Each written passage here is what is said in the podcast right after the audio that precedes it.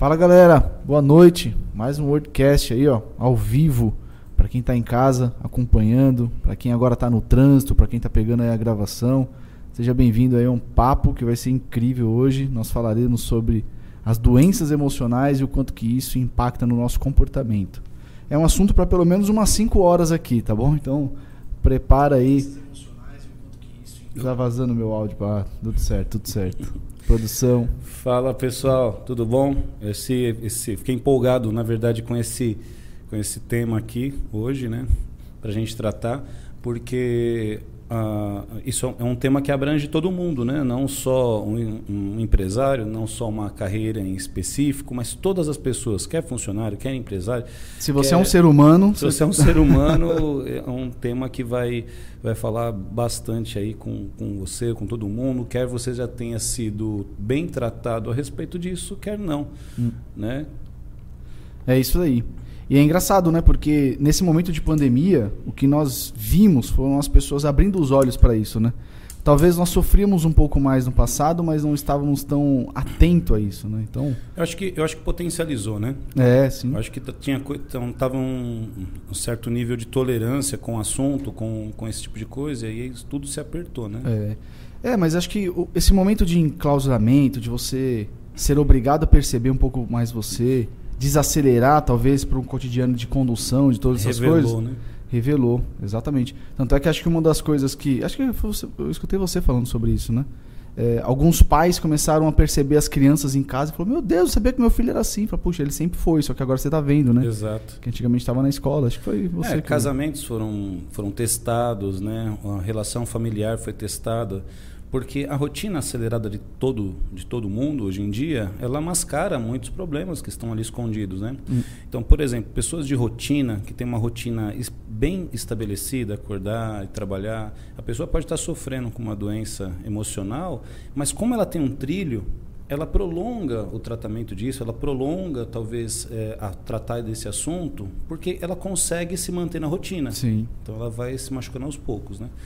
Sim. A pandemia, exatamente o que a gente falou, né, para com a rotina tradicional, muda tudo e a pessoa tem, é obrigada a não Sim. procrastinar mais esse tipo de atenção. Né? Sim, até porque as pessoas que estão ao redor dela começam a dar um feedback, e a pessoa começa a de repente ter uma chatice do lado dela apontando e ela começa a ter uma reflexão sobre isso. É, né? costumo dizer que sempre tem sinais.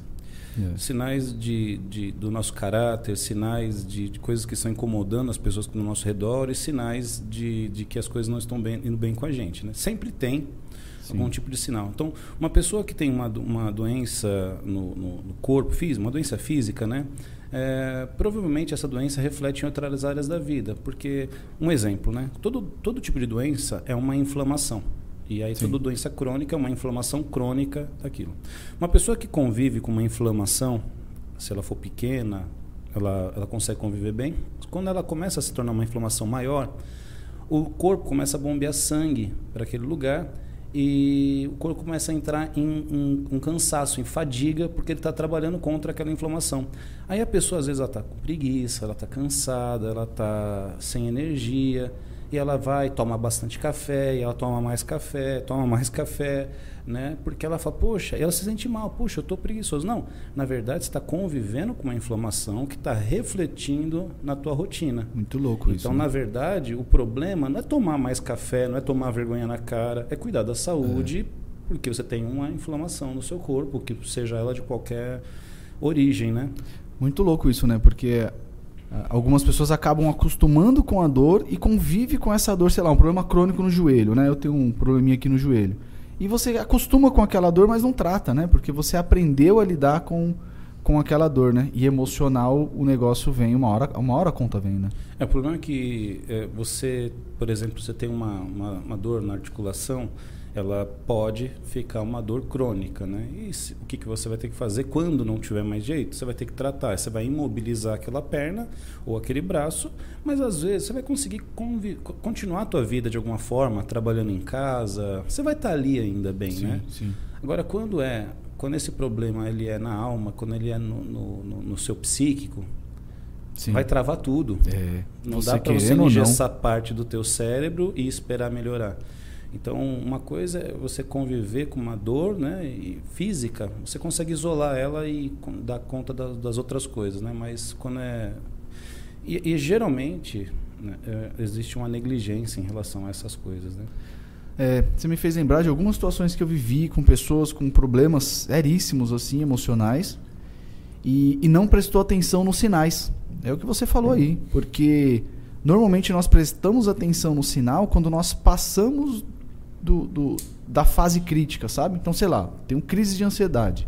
Então você vai perceber que você é ansioso e tem crise de ansiedade, talvez quando você está no momento da crise da ansiedade. Mas o seu corpo deu sinais antes, né? Deu você... sinais antes, estava vivendo. É que nem uma vez uma discussão com um amigo sobre burnout, né? Puxa, burnout, tal, muita empresa tem trabalhado em cima disso. E para mim o burnout, o problema não está quando a pessoa está no burnout, porque quando ela chega no burnout, ela já passou do momento é, é, é, que é fácil de administrar. Então ela já passou do pico, ela não está no pico, né? Tem muita discussão sobre isso. Ah, é o pico de estresse. Não, não é o pico. Você já passou do pico, não percebeu e agora o seu corpo vai te parar. É, exatamente.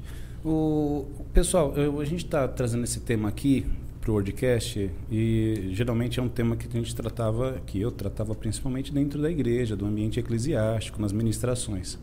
Quando a gente criou a F5 e o Rafa, ele tem mais essa veia corporativa e tal, ele, como ele é de, da área de RH, uh, ah, eu achei muito interessante que pelas imersões que ele fez e tudo, isso é tratado dentro das empresas mais do que dentro das igrejas, né, Rafa? É. As empresas grandes que investem nos funcionários, que querem a saúde dos funcionários para que eles estejam ali de forma produtiva, elas se preocupam muito com isso. Exato. E não é porque é boazinha não, né? Não é porque é boazinha. É porque a gente entende que o ser humano, ele ele não nós temos papéis sociais, mas o ser humano não é o profissional, ele não é o marido, são papéis sociais dentro da sua rotina, mas você é único. E se a gente não cuidar dessas pessoas e valorizar as emoções delas, é, é o tema desse podcast, né? Então, o quanto que as doenças emocionais vão, vão, impactar no seu comportamento. Impactando no seu comportamento, vai baixar a sua produtividade. Baixou a sua produtividade, a empresa não tem lucro. Então... Rafa, eu trabalhei numa empresa que eles davam Gatorade. Gatorade, uhum. assim, à vontade para os funcionários, né? E aí eu falava, cara, que empresa legal, uhum. né? Como eles são bonzinhos, né? Na inocência. E, e até era, era, muito jovem, né? E aí um, um cara falou para mim assim: Você tá, acha que eles são bonzinhos? Você está hidratado, você está bem, você vai ser muito mais produtivo.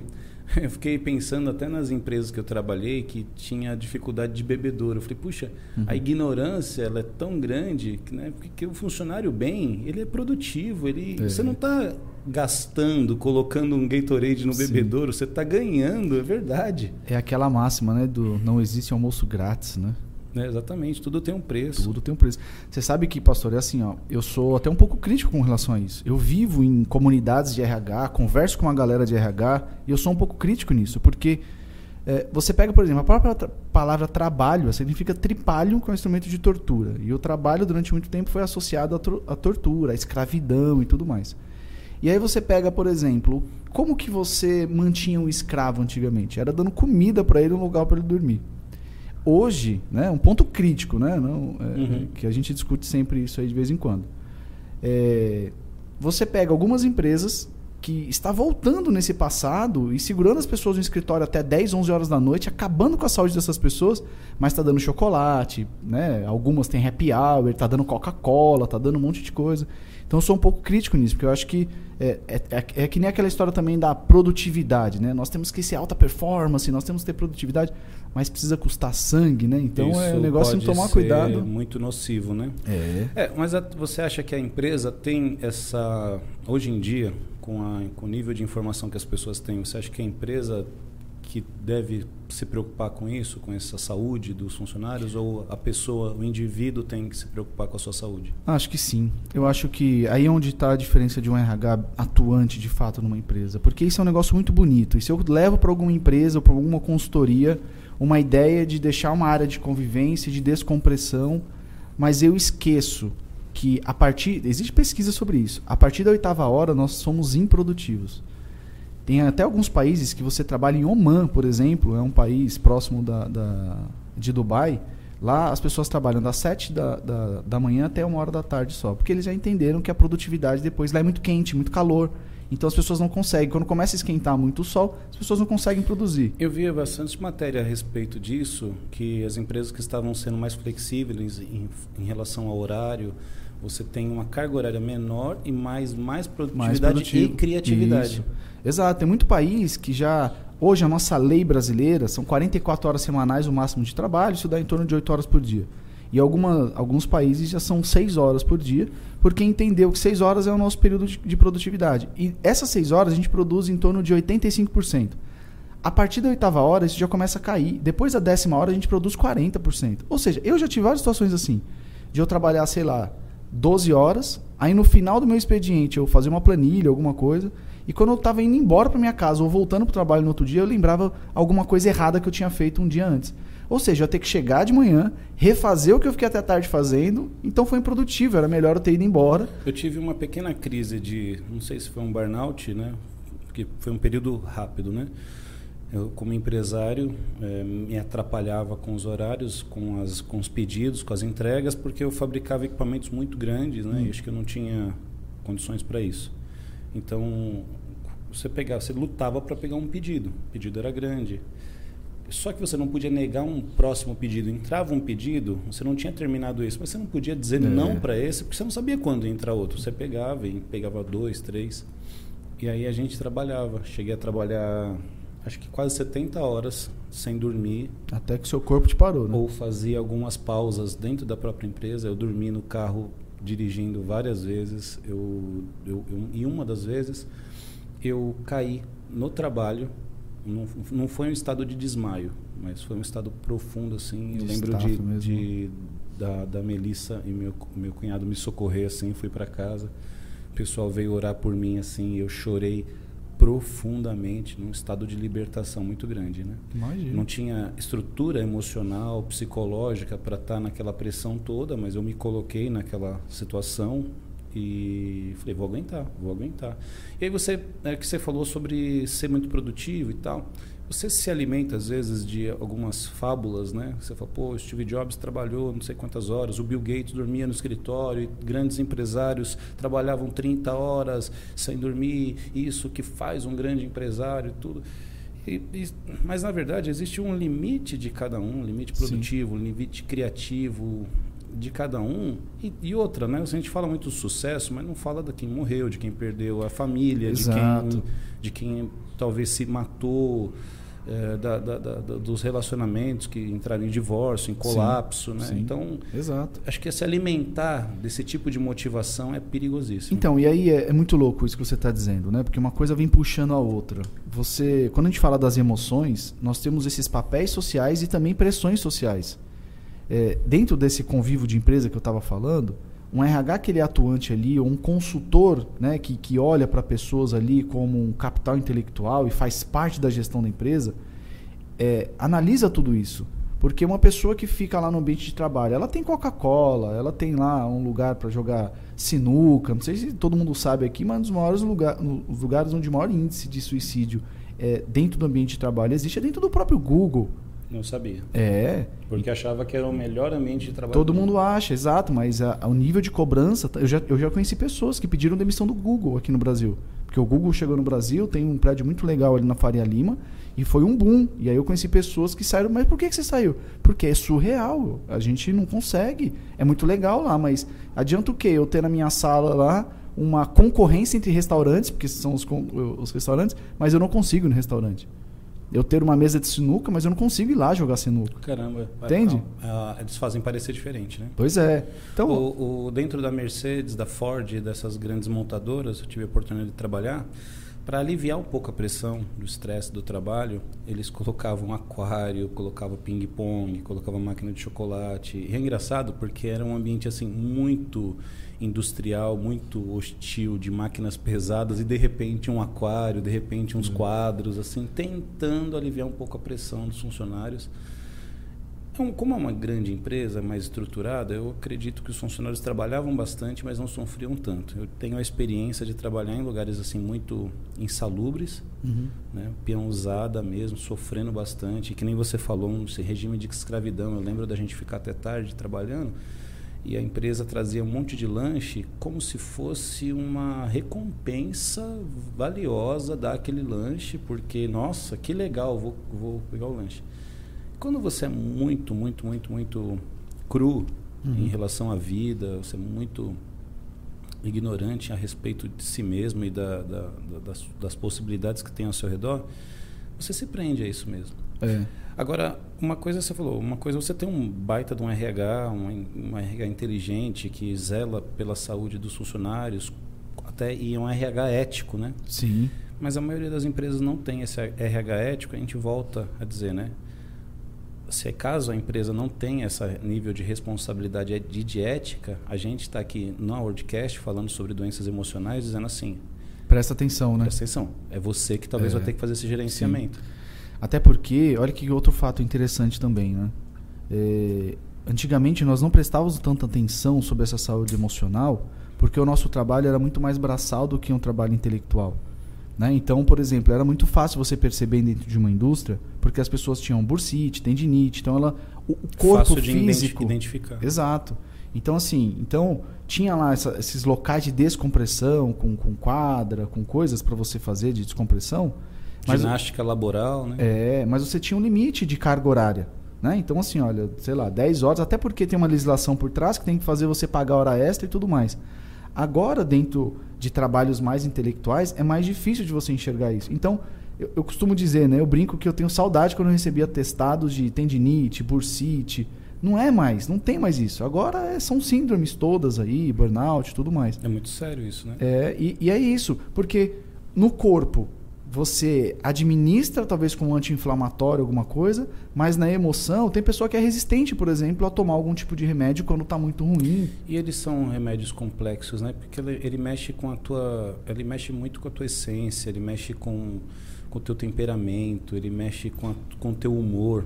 Esses então, remédios, então você não se reconhece, o ambiente, as pessoas que estão ao teu redor não te reconhecem, então realmente tem que ter uma certa cautela com esses remédios. Melhor saída para eles mesmo é, se possível for, eu não sou contra remédio nenhum, se possível for, é, ter, evitar, que nem o Rafa falou, é, o, o, quando chega no burnout, é, não é Passou, que acendeu né? a luz vermelha, é que todas as luzes vermelhas que foram acesas no caminho já foram ignoradas. Uhum. Essa pessoa já está numa crise. Então, quer dizer, a luz vermelha acendeu muito tempo antes, né? É, exatamente. Ó, eu vou te falar uma, uma, uma E o preconceito também, né, pastor? Porque eu acho que esse preconceito também tem acabado. E o nosso, é preconceito até da pessoa, né? É, você falou antigamente assim, puxa, eu, eu faço terapia. É maluco, faz terapia, não é? Vou no psiqui... Cara, vou... primeira vez que eu fui no psiquiatra, eu lembro da minha resposta. Meu pai sugeriu ir no psiquiatra. Eu falei, eu não sou louco. Então, é, é um preconceito que nós tínhamos, né? Aí a gente começa a quebrar, porque a gente começa a perceber que todo mundo está vulnerável a isso, né? Eu pensei agora, ou talvez era. Se meu pai está mandando eu ir no psiquiatra, será que os é. sinais não estavam mostrando alguma coisa? Verdade. verdade. Rafa, eu, uma, uma das coisas que a gente tem que falar e discutir esse assunto aqui por exemplo, para talvez tentar trazer identificação para as pessoas que estão assistindo, né? Quais hum. são os sinais Sim. das doenças emocionais? Para acender uma luz. Será que eu tenho? Será que eu estou passando? Como a gente disse aqui, às vezes você está passando por alguma coisa assim, as luzes estão acendendo e você não, só está querendo ser mais forte a cada dia. Olha, eu não sou contra vídeos de motivação, mas eles são perigosíssimos. Por quê? é um anti-inflamatório, né? É um. Não, eu acho que ele é um anestésico, é. não é um anti-inflamatório. Porque o anti-inflamatório para inflamação ele é excelente, ele combate o problema. Agora, quando você toma um anestésico, você não sente a dor, mas continua com o problema. Verdade. Então, é, um, um, exemplo de como o nosso organismo funciona. Um dos hormônios que a gente precisa para estar tá bem é a serotonina. É um dos hormônios que a gente precisa tá, para estar tá bem, né? E tem outros hormônios que quando você come um chocolate, quando você é, descansa. Mas a serotonina, ela, a, a, a captação da serotonina no corpo é basicamente descanso e divertimento. Sim. Sabe, dar risada com os amigos. Então, um ambiente de trabalho saudável é essencial para a manutenção dessa serotonina. O descanso que Deus criou e disse: olha, o sétimo dia você vai descansar, e que a gente tanto negligencia esse descanso ele é já. Olha só, qual, qual era o avanço da ciência quando, quando isso foi escrito nos mandamentos de Deus? Né? Ele, ele, a ciência era o próprio Deus dizendo: olha, vocês precisam. Eu não posso eh, revelar para vocês agora como o corpo de vocês funciona, mas eu garanto, Sim. vocês precisam de descanso. Então é descanso, lazer, sabe, entretenimento, ter não esse entretenimento que a gente tem, que também consome esse entretenimento que hoje em dia tem de videogame, de, de muitas séries, de rede social, ele, ele, ele, não, ele não traz um alívio. Porque ele está tá fazendo o seu cérebro trabalhar, inclusive. Ele está né? fazendo o seu cérebro trabalhar muito. Então, tem tipos e tipos de entretenimento. Mas o descanso mesmo, de relaxar, dormir bem, isso é, faz a recaptação da serotonina. Só que o nosso corpo é tão inteligente que quando você você gasta essa serotonina e ela não está sendo reposta de forma natural, né? Você não está tomando um remédio, uh, o seu corpo continua funcionando mesmo com o nível de serotonina muito baixo. Quando você está com o nível de serotonina muito baixo, você precisa funcionar. Hum. Porque o corpo ele, ele, ele cria mecanismos de defesa. Então, uma pessoa que está muito derrubada, se precisar, ela funciona. E como que a gente funciona quando a serotonina está muito baixa? Adrenalina. Então, olha uma característica. Às vezes a gente tem mania de rotular as pessoas. Às vezes o pai, irmão, amigo, rotula, preguiçoso, você não tem caráter, não sei o quê. E pode ser que a gente tenha uma questão de avaliar mesmo o nosso caráter, nossos erros, preguiça, todas essas coisas são reais. Uhum. Mas existe uma patologia, existe um problema também. Quando uma pessoa está com nível de serotonina muito baixo, ela não tem ânimo para fazer nada. Então, um, um jeito dela responder às atividades que ela tem que fazer é o atraso. Porque ela vai procrastinando, procrastinando, procrastinando, porque ela não tem vontade de fazer. Quando ela não tem saída, quando não tem mais jeito, está chegando perto da hora, entra a adrenalina. O medo, a pressão faz com que o corpo desperte a adrenalina. Então a adrenalina substitui a serotonina, essa pessoa faz o que tem que fazer. Então ela não quer ir trabalhar, ela está desanimado com um monte de coisa, ela não tem energia. Né? Não estou falando sobre a desculpa de não fazer certas coisas que são desagradáveis, mas a falta de energia, a falta de, de, de, de, sabe, de força mesmo, sabe? Alguém que não tem força para fazer o que tem que fazer isso é um sinal muito sério que a serotonina já esgotou. Mas a pessoa faz. E ela uhum. pode fazer por mais de ano. Sim. Só com a reserva de, de adrenalina. Aliás, isso vai se tornar o estado natural dela, né? Porque o corpo dela vai entender esse mecanismo e se torna o estado natural. Você sabe que. A, não, só para completar. E a adrenalina, ela vai chegar no nível crítico. Aí quando essa adrenalina chegar no nível crítico, aí começa a vir os surtos. Aí começa a vir o que a gente vai chamar de burnout, o que a gente vai falar que essa pessoa ela enlouqueceu, que essa pessoa ela entrou em parafuso, uhum. ela vai, aí ela, quando a, a, ela não consegue mais reagir à adrenalina, aí, só que é o que o Rafa falou, a luz acendeu lá atrás. Lá atrás é. Aqui já é uma crise que aí não tem jeito, é remédio, e por que do remédio? Né? É isolamento. Porque você tem que trazer essa química que o corpo para de produzir, você precisa trazer ela de fora para fazer esse contrabalanço. Né? E ela não, você não consegue fazer uma forma muito natural para que ela seja preenchida naturalmente. Você vai é. ficar todo estranho em relação a isso. E é. aí você tem que pedir afastamento da empresa. É a família vai sofrer pra caramba com isso. Então, que a gente falava aquela hora da pressão social, né? Porque às vezes o cara até aguenta essa pressão do trabalho, de, de, de uma rotina maluca, mas a pressão social de quem tá ao redor dele também consome toda essa energia, né? E você falou um negócio muito importante, ó, porque tem pouca gente que sabe qual que é o efeito dos workaholics, né? Que são os viciados em trabalho. Mas é exatamente isso. Porque o workaholic é uma pessoa que se viciou no trabalho, porque o trabalho ele libera adrenalina e endorfina, e endorfina é um dos hormônios que te traz uma sensação de anestesia mesmo. Então, uma pessoa, por exemplo, que está com crises dentro do relacionamento dela, do casamento dela, é melhor ficar no trabalho. Eu estou anestesiando um Verdade. problema então essa pessoa se torna viciada, ela não percebe, mas ela, ela, ela precisa estar tá trabalhando em constante movimento. E esse tipo de pessoa, ele, por exemplo, por mais que ele trabalhe bastante, uh, quando ela tem esse vício, esse prazer no trabalho, isso o retroalimenta. Ele provavelmente se a gente fizesse uma medição, ela não teria uma serotonina muito baixa. É uma outro outra pessoa, outro tipo de pessoa. Só que esse tipo de pessoa que tem esse vício, ele geralmente ele é um pouco tóxico para as outras pessoas do trabalho, Sim. que nem todo mundo tem esse vício, nem todo mundo tem essa satisfação. Incomoda, incomoda. E a família.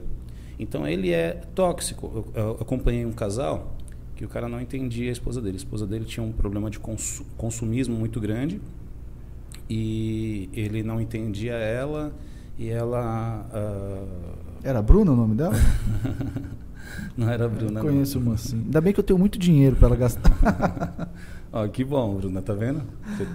Tá gravado. É. Uh, ela tinha um problema de consumismo, ele não. E aí a gente conversando, eu falei, cara, me fala uma coisa, de onde vem tua satisfação pessoal? O que, que te faz feliz? O que, que te dá energia? E aí ele contou, cara, o trabalho dele trazia ânimo, trazia vida, ele vendia bem, ele era bom no que fazia, tinha isso te traz alegria, te traz satisfação quando você faz uma boa venda, quando você traz recursos para casa. E aí eu dei corda para ele, ele mostrando toda a satisfação.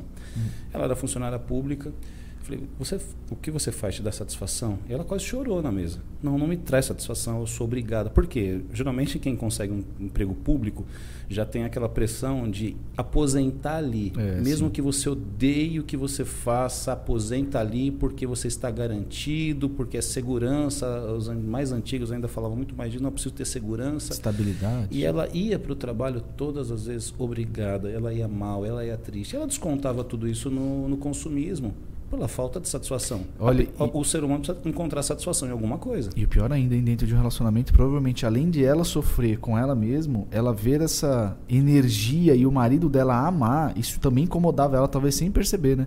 De um incômodo de ver a pessoa que está do outro lado em uma satisfação do trabalho e ela num trabalho que puxa não vê não vê satisfação é, as pessoas todo mundo vai precisar é, é, essas, essas satisfações essas alegrias elas são manutenção do nosso ser, né? Uh, então tem que, tem que existir um equilíbrio saudável. É, uma pessoa que não está passando pelo que ela está passando, julga ela mal. Então, é. fala, você é uma consumista, você é fútil, é, você é uma pessoa que não se preocupa com os outros, você é egoísta. Então, todo tipo de adjetivo para essa pessoa que já está sofrendo está sendo colocado em cima dela. Mais pressão, mais tristeza e aí mais desgaste em relação à, à satisfação pessoal dela.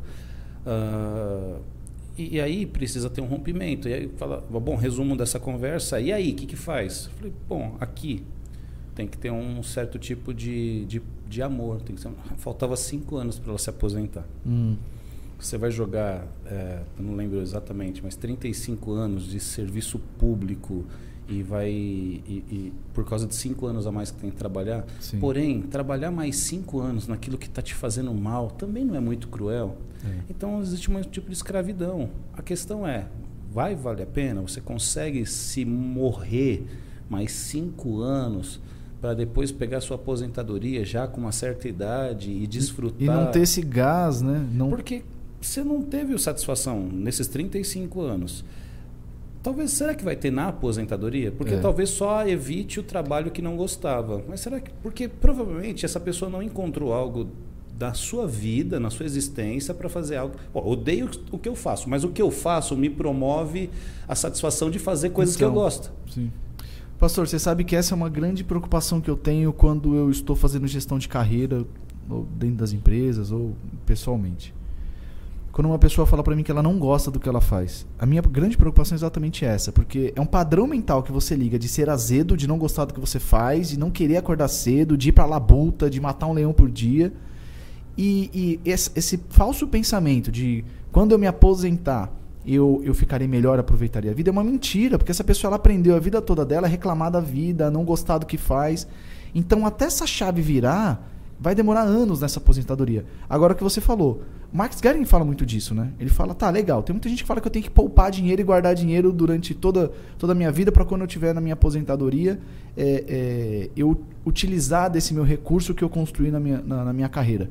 Mas se durante a minha carreira eu não usar do dinheiro que eu ganho e ter viagens, ter momentos de prazer, eu vou chegar na minha aposentadoria somente uma pessoa esperando a morte. É forte isso, mas é uma grande verdade.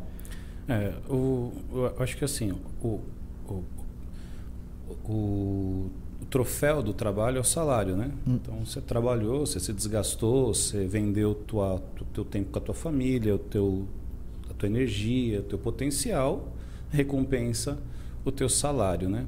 Ah, mas fora o salário, você gastou um ano inteiro ali, né? Então, é, fora você ter poder viver e aí as pessoas com mais baixa renda vão sofrer mais com isso, né? E você comprar algo para si, você praticar Sim. um esporte, você se beneficiar, você se presentear, né? diferente de consumismo, mas você poder comprar uma camisa que você goste, um perfume que você goste, praticar um esporte que o teu salário te proporciona essas coisas. Se o teu salário não está te proporcionando é, ter satisfação, prazer, então você realmente está na condição mais de escravo, de, de, é. de, sofrimento. É o pai rico, pai pobre, né? Corrida dos ratos, né? Exatamente. E, e aí também é o seguinte, tem gente que, que nem você falou, que ela não se, ela tem condições, mas ela não se proporciona esses presentes da vida, porque a mentalidade mais antiga era poupar por causa do medo de sofrer.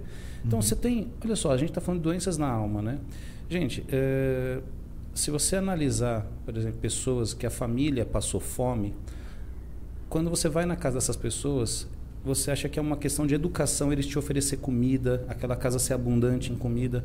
E às vezes não é uma questão de educação, não é uma questão de abundância, mas é uma autoafirmação de que eles não estão mais passando necessidade, de que eles venceram aquilo. Então, às vezes, a família convive com obesidade, é comer, comer, comer, comer, porque os os mais antigos sofreram com isso. Então a avó fica enfiando pro neto, você tem que comer, você tem que comer, o importante é estar tá gordo, o importante é estar tá gordo, ó, tá muito magro. Uhum. Porque a, a, magreza, isso até de tempos muito mais antigos, né? Os, os reis, o fato de ser gordo, ele representava é, é, fartura, né? Fartura, representava uma condição social, uma né? condição social boa. A Sobras, é, né? Esqueci a palavra agora. É, uma pessoa bem sucedida, né? É, mas a, na questão da fartura mesmo. E uma pessoa magra, ela representava alguém do campo que trabalhava, que sofria, que não tinha condições de comer o suficiente. Então, a, era essa. Então, isso ainda está enraizado na mente das pessoas, ainda está enraizado no, no, no, na rotina, nos hábitos. Sabe, é sutil. É. Então, às vezes, a gente está lidando com um problema na, na na, na, na alma, né? uma doença na alma e nem percebe isso. Agora, só para terminar a questão da satisfação, né, eu, eu sempre, num, num, momento assim que eu aconselho e falo, eu falo, cara, é, sabe, é, é tipo os despojos de guerra. Antigamente o povo ia para a guerra e eles passavam maior dificuldade na guerra, sofriam muito, mas qual que era o triunfo da guerra era depois de derrotar um exército inimigo, saquear tudo aquilo que eles tinham, os bens, o ouro, e voltar para casa quase para a esposa, para os filhos e falar: olha, a gente enriqueceu porque a gente viveu essa guerra aí, mas a gente teve encontrou esses despojos, né? Então a vida é um pouco assim, porque quando você se dá ó, ó, um presente, você está comemorando Sim. a vitória daquele ano, a vitória pelo que você enfrentou pelo sapo que você engoliu, pelo chefe chato que você tolerou. Então, eu não estou falando, sabe, sobre consumismo, mas é como se fosse uma recompensa, uma comemoração ali do, do, próprio ser. Isso te dá muita energia. Isso é a manutenção é. da saúde emocional para continuar vivendo, para continuar batalhando. Você olha essa galera aí que trabalha para caramba, que rompe. O cara provavelmente tem um carro da hora, tem um relojão, ele fala assim: eu mereço, eu, eu é. mereço. Eu... Porque ele disse assim: olha, eu, eu tenho se eu tenho que trabalhar tanto tem que ter um propósito eu tenho que eu mereço viver uma vida boa.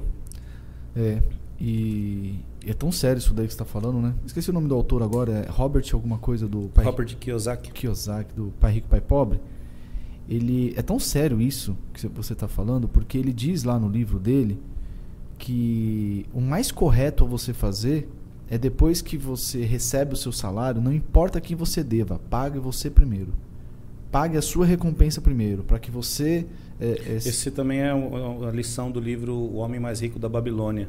É, não conheço isso. É, ele, ele, Robert Kiyosaki tira desse livro, O Homem Mais Rico da Babilônia, que diz que ele pagava a si mesmo primeiro, assim ele conseguiu enriquecer e ensinou todo o povo da, da, da região dele, do país dele, a enriquecer. Olha. Pagando. Então, si aí pensa, você trabalha o mês inteiro, é, você não se presenteia, engole esse sapo e às vezes seu salário não dá para pagar tudo. Como que vai ficar a sua emoção? Porque você está vivendo nesses picos e não está trazendo momentos de serotonina para você.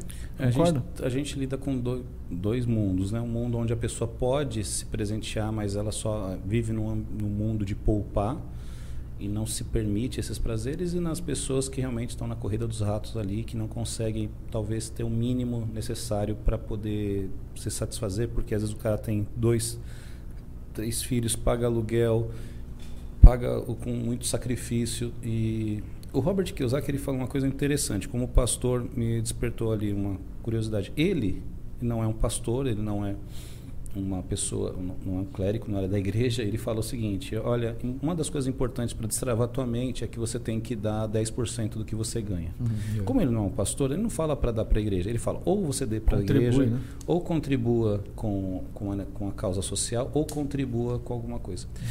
E aí ele fala o seguinte, que isso traz um destravamento para a mente, no sentido de que eu sou capaz de gerar valor na vida de outro, eu sou capaz de poder ajudar as pessoas. E biblicamente falando, até a, a viúva pobre, ela mesmo tendo tão pouco, ela tinha condições, ela teve, conseguiu abrir mão de, de algo para poder ofertar e, e, contribuir na causa que ela acreditava. O que eu estou querendo dizer é o seguinte, que a, a, os recursos eles começam a, a, você começa a crescer, começa abrir a tua mente para poder mudar de vida, para poder talvez captar, gerar mais riqueza, quando a tua mente muda, né, no sentido de que você merece um salário melhor. É uma, é uma lei do merecimento. Tem muita, muita gente falando sobre isso hoje. Uhum. Lei do merecimento, lei da contribuição, de que você pode contribuir mais com a sociedade, não só receber da sociedade. E isso traz um nível de grandeza. Então, nem todo mundo que cresce nas empresas necessariamente ele tem uma boa formação, mas existem muitas oportunidades no mercado de você chefiar uma equipe, de você crescer como como, como um líder, de repente ter o seu próprio negócio, de criar um negócio paralelo àquilo que você já tem e começar a gerar mais riqueza daquilo que você vive, para que você tenha condições então de se presentear, de fazer essa manutenção isso a gente está falando um pouco agora, migrou um pouco para a ordem financeira, né? É, mas é isso que está falando é tão lindo, pastor, porque a gente estava falando esses dias, né? E o pastor um pouquinho sobre é, tudo está relacionado também quando você tem a sua identidade e se você está com crises emocionais, você tem dificuldade de entender a sua identidade, entender o seu propósito, a sua missão, saber o impacto que você causa na sociedade, na sua família, onde quer que você esteja, e está relacionado com duas coisas. Uma coisa é você estar atraído pelo teu propósito, estar atraído por aquilo que faz parte da missão da sua vida e estar distraído. Porque se você não tem um propósito, se você não sabe qual é a sua identidade, né? É, qual é o impacto que você gera na sociedade ou quem está ao seu redor, é, e você não está atraído por isso, você começa a andar distraído. E se você anda distraído, você se sente cada vez mais perdido e as crises emocionais virão né? Porque você começa, inclusive, a fazer uma cobrança que às vezes ninguém faz por você. Você está se cobrando de algumas, algumas situações simplesmente porque você está distraído, não está focado, não está prestando atenção naquilo que você está fazendo, né? É, eu, isso é isso é muito real e a gente pode imaginar um número infinito de pessoas distraídas, hipnotizadas.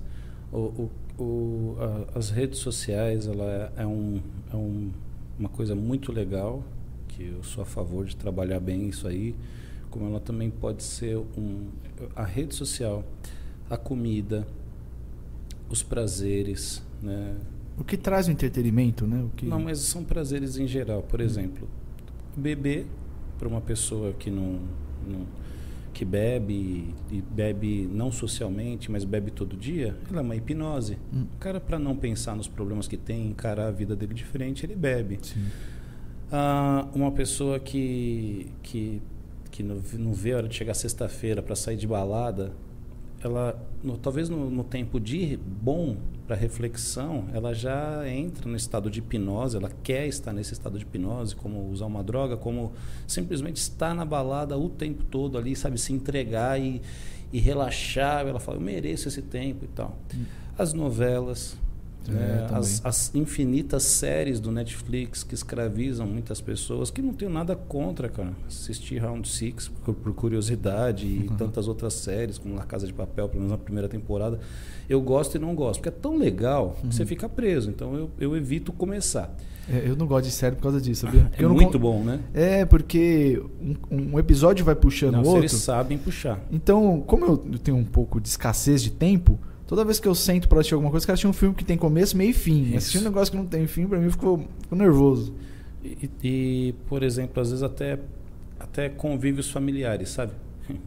Vou falar até de coisas que parecem ser boas, sabe? Às vezes aquela família muito unida que está sempre, sempre, sempre envolvido. E aí, se, sabe, aquela fofoca gostosa de, de conversar sobre a vida dos outros e se reúne, uhum. mas sempre, continuamente. Todas essas coisas podem ser uma hipnose, uma grande distração para que você não perceba o, o, o caminho ruim que está trilhando e daqui a pouco você acorda, já passou 10 anos e você não fez nada. Então, todos esses estados de conforto, essas fugas, elas são como se fosse uma armadilha.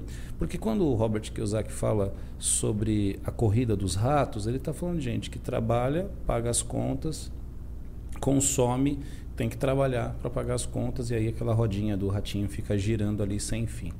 Então, essa pessoa ela tem que estar tá num nível de desconforto ou de atenção, sair um pouco da hipnose, da novela, da série, para que nesse tempo extra que ela tenha, né, ela possa talvez criar algum outro tipo de estratégia. O Rafa falou, você pode estar tá indo por um uh, estar atraído, estar atraído ou estar distraído. E acho que a maioria das pessoas tem, elas estão distraídas. Eu acho que o sistema, o sistema desse mundo, esse sistema que, que faz a roda girar, esse sistema muito corrompido, ele quer que as pessoas estejam distraídas. Sim. Tem um livro que eu gosto muito de citar, que é O Admirável Mundo Novo, e ele foi escrito lá para 1800, né? 700. É, é, 1700. É muito antigo, mas muito atual. As pessoas eram escravizadas não por um sistema radical de fascismo, mas o fascismo se dava através do controle do bem-estar das pessoas. Então, eles eram dopadas de alegrias. Uma das coisas que eles, não, eles incentivavam era a relação promíscua entre os indivíduos, porque a relação promíscua ela não traz afeto e não traz ligação emocional. Porque quando você adquire família, amigos, você luta por eles e isso gera causas políticas. E esse governo lá do admirável que dá um foco, né? Que dá um foco e aí une todo foco. mundo para lutar por o mesmo propósito. Você né? se importa com quem está sofrendo? Se é teu amigo, se é um teu parente, se é tua esposa, você se importa. Se ela não foi atendida no hospital, você se importa. Então isso são causas que e, e esse governo fascista ele tem a, a inteligência de dopar as pessoas. E as pessoas são dopadas o tempo todo, elas são alegres, elas são felizes, elas têm relações promíscuas, elas, elas têm satisfação o tempo todo. E gente muito satisfeita não briga por nada. É. Pessoas que estão confortáveis não briga por nada. Gente que está é, o tempo todo feliz. Eu não estou falando sobre gratidão. É diferente. E uma né? coisa é você ser grato por aquilo que você tem, mesmo que seja pouco, e você é feliz e isso vai te dar energia para continuar produzindo e, e mudar a tua história. Mas gente está feliz. Então, você pensa, cara, todo final de semana bebendo, todo final de semana saindo de balada, todos os dias envolvido com novela, todo o tempo que você tem extra enfiado em rede social. São hipnoses. É, e aí a gente volta no que você começou a falar sobre a serotonina, a importância do corpo, porque esse é um mercado que descobriu que nós precisamos tanto desse hormônio e tudo isso gera é, essa sensação momentânea desse controle da serotonina. Só que no outro dia, para quem bebe, por exemplo, tem várias histórias, né? Eu, na época que, que eu bebia, muitos anos atrás, era isso, né? No outro dia se acordava e falava assim, nunca mais na minha vida eu vou beber. Mas passava duas horas estava bebendo de novo. Por quê? É, é, é, essa anestesia que você falou, né? Mas esse mercado percebeu que esse controle né, da, da dessa, da, da serotonina, é, as pessoas precisam, a gente busca de alguma forma algum conforto, né? É, e aí, bom, isso mascara muitos problemas, né? E aí a gente é, falando sobre, sobre essas doenças né, na, na alma, aí a gente tem a ansiedade, a gente tem a depressão, uh, a gente tem uma coisa que é, que é a rejeição, é uma doença na alma que é. um, o Rafa ele trouxe sobre essas doenças e quando a gente foi fazer uma arte para o podcast, eu trouxe a questão da, do quanto essas doenças, quando elas a gente não identifica elas, o quantas decisões ruins a gente toma baseado na, nessas, do, nessas doenças. Pelo então, sistema de, de, de, de, sobrevivência nosso, né? É. Sem perceber, né? É, então, por exemplo, se, se o Rafa achar legal, a gente entra aqui em um tema por vez, né? A gente já falou um pouquinho sobre a, a, a sobre a depressão, né? A gente pode falar sobre a é. ansiedade é. e sobre a rejeição. É, mas uma coisa muito importante que acho que vale a pena frisar aqui, né? É, e aí não é só um merchan da F5 do que a gente tem feito, de, de trabalhar os soft skills e também as pessoas se perceberem. É porque é tão importante quando você tem uma pessoa de fora te ajudando a organizar as suas emoções, porque no final de tudo não é difícil você fazer essa gestão. Você só precisa entender e se respeitar. A gente falou um pouquinho no, no, no, no vídeo que a gente lançou de, de manhã, né? Então você percebe que o problema emocional está relacionado com os excessos. Então, se eu tenho um excesso de passado na minha história, eu tenho uma tendência a estar em depressão, porque eu estou vivendo com aquilo tudo que está no passado, eu tenho dificuldade de viver o presente, muito menos olhar para o futuro. Se eu tenho um excesso de presente né, é, é, e eu não não avalio os problemas que eu tive no passado, valorizo né, as pequenas vitórias, as dores do passado, e não tenho uma conexão com o futuro, é um excesso de presente me gera estresse. E se eu tenho um excesso de futuro, eu tenho uma ansiedade. Então, perceba como não é difícil quando você olha para isso. Né? Não, não é simplista, porque lidar com o ser humano e com as emoções não é tão fácil assim. Mas se você para parte do seu tempo, ou através de um coach, através de alguém que pode te ajudar a ter essa visão, você percebe que talvez assim são comportamentos, são hábitos que você tem que está estimulando você chegar em um nível de excesso, seja de passado, seja de presente, seja de futuro, né? É, a gente não está aqui com, com a ambição de ocupar a cadeira de um psicólogo ou um psiquiatra. O nosso trabalho na F5 ele é com comportamento. Então é, é abrir os olhos, né? Caso se identifique com essas coisas, o profissional é exatamente o psiquiatra. Agora, o comportamento é com a gente. É, é com a gente. Hábito, comportamento. Comportamento. Até porque, é, para todo mundo que eu fiz processo de coach até aqui, para todo mundo que, que, que, eu ajudo dessa forma, eu sempre digo isso, pastor. Eu acho que é, respeito os, os psicólogos. Estou fazendo agora, estou estudando, fazendo uma pós-graduação em, em, psicanálise para entender um pouco mais disso. Mas se você não tomar cuidado, eu conheço pessoas que fazem terapia, pastor, há 15 anos e com o mesmo, com mesmo terapeuta, na mesma metodologia, inclusive. Então, na verdade, essa pessoa ela buscou muito mais um conforto emocional de uma pessoa que vai ajudá-la em um carinho emocional do que mudar hábitos e comportamento. Percebe? Então, é, é, é, se você não olha para isso e, e passar com, com, com psicólogo, né? fazer, se for necessário, o uso de alguma substância para poder equilibrar os seus hormônios com o psiquiatra isso é super válido, mas se você não mudar hábito e comportamento, você está só no campo emocional. Mas o campo de comportamento é o que muda o seu emocional, né? Exatamente. Exatamente. Eu, eu lido com a ansiedade, eu sou, eu sou formado, pós-graduado, doutorado, mestrado, doutorado PhD. em ansiedade, né? E, e, e, agora, recentemente, eu descobri que eu tenho esse, esse TDAH, Cara, eu, eu, eu, descobri, quer dizer, eu já sempre, sempre ouvi falar isso, né? Todo mundo apontava para mim e falava, ele tem TDAH, nunca aceitei esses diagnósticos sobre a minha vida. Mas quando eu percebi ele tão amadurecido, cara, não foi uma coisa que foi negativa, não. Eu só percebi, falei, oh, realmente eu tenho uma ponta desse negócio aí, talvez uma ponta, talvez bastante. Mas é a questão que a gente, o Rafa está falando sobre ficar refém às vezes de um terapeuta. É o seguinte, é, você tem que ter autonomia, não confiar cegamente. Por exemplo, você tem um, um mecânico que você leva o teu carro lá e todo mês você tem que levar o carro lá, as peças que ele está colocando podem estar danificadas ou ele está propositalmente ali te cativando para que ele tenha seu, seu dinheiro o tempo todo. Porque talvez se for um bom mecânico, ele te aconselha a trocar de carro. Fala, cara, troca de carro, porque você está quebrando muito. Então, um médico eles também estão sujeitos a falhas, né? E você tem que procurar entender no seu tempo se você está bem, se você está acho que tem que se submeter a algum tipo de tempo, né, para saber se o processo é bom, se o se é bom aquilo, mas depois de um tempo você mesmo, sabe? É a gente fala aqui na F5 sobre autonomia. Você tem que saber se o negócio está indo bem. Se você está tomando um remédio, pô, tá caindo teu cabelo, você está mal, você está com enjoo, você é. fala, doutor, vamos trocar esse remédio, remédio aí, cara, não estou é. bem.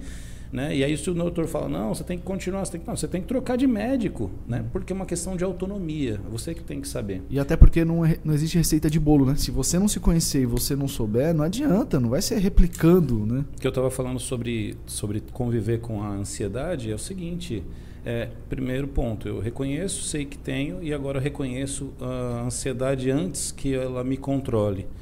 Então, uma, quando eu falei sobre ansiedade no Instagram, bastante gente me procurou e eu tenho o meu limite até onde eu vou no campo da psicologia para poder, poder falar. Então, falo do que eu entendo.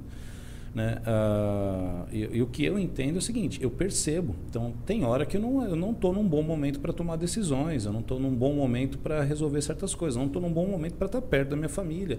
Eu, eu sei o que, que é ter ansiedade, eu sei o que, que é ter a palpitação do coração, eu sei que, ter, que é ter o, o pulmão apertando. E não adianta alguém falar para mim assim: ah, você está se preocupando demais, você está. Nossa, calma, o mundo não vai acabar amanhã. Não adianta. Todos vai, vai até tipo, piorar, né? Todo esse tipo de conselho, cara, você quer voar no pescoço de uma pessoa é. que está falando de fora sem ter a experiência que você está vivendo. E minimizando o seu problema, que às vezes, né? Minimizando o teu problema e é tão dolorido quando já chegou no pico. Né? Então, é o que a gente estava falando sobre outras enfermidades. Você tem que.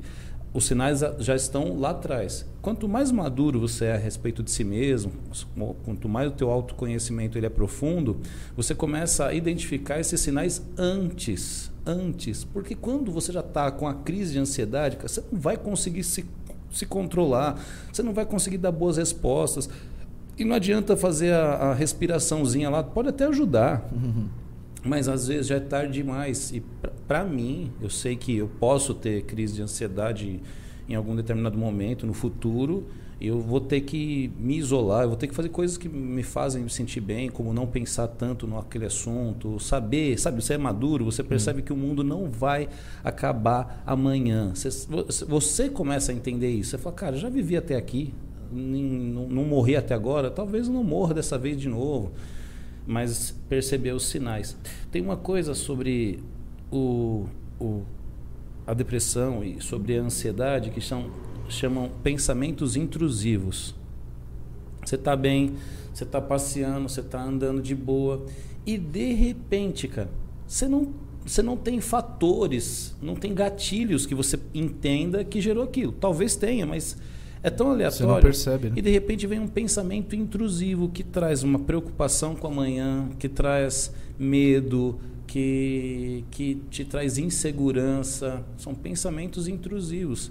Se eu não, se eu, se eu não sei lidar comigo mesmo, e se eu não tenho ajuda, se eu não, não estou disposto a fazer um tratamento, seja qual for, tem que tomar uma atitude a respeito de si mesmo.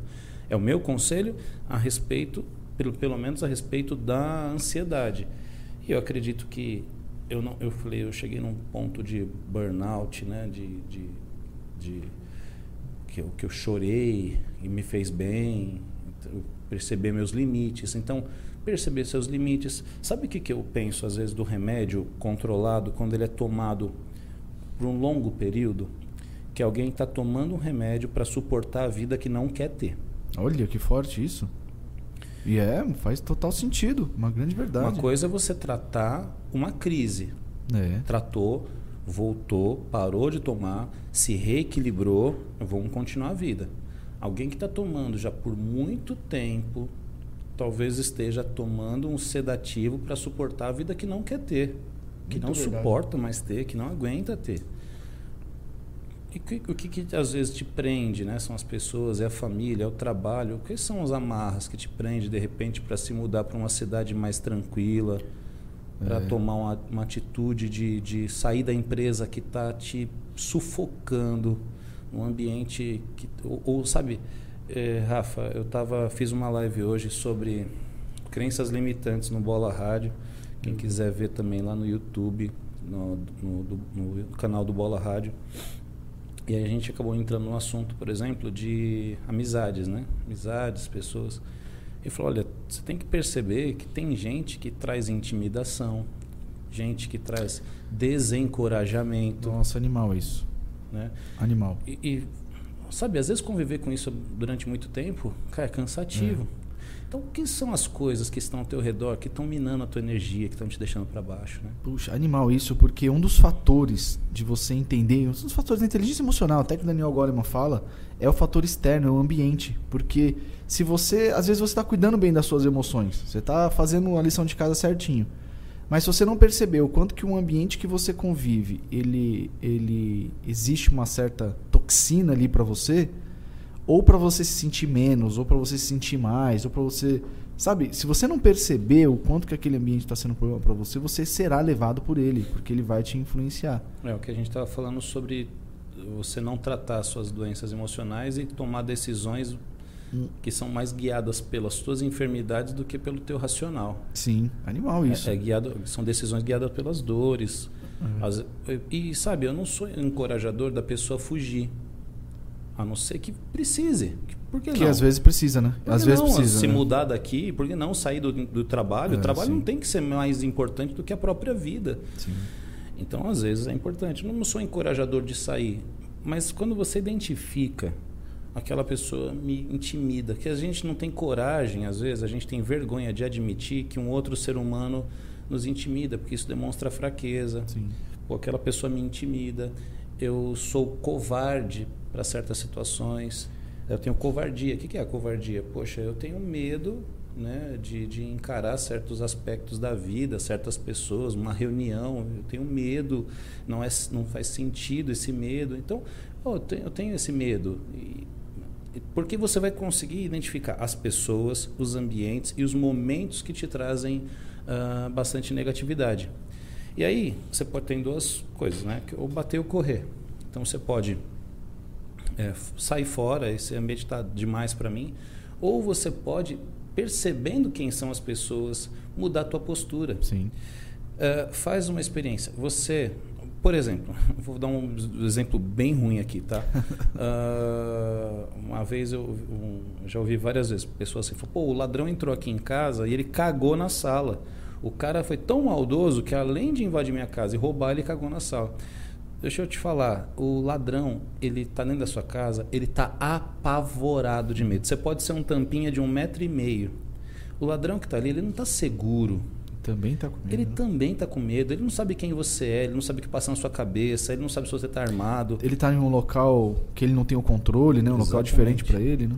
Então, sabe, essa questão de, de insegurança, ela é muito relativa. Ela tem muito mais a ver com a gente do que com os outros. As pessoas conseguem nos intimidar uhum pelas nossas inseguranças e não pela, pela segurança que ele tem, não pelo poder que ele tem.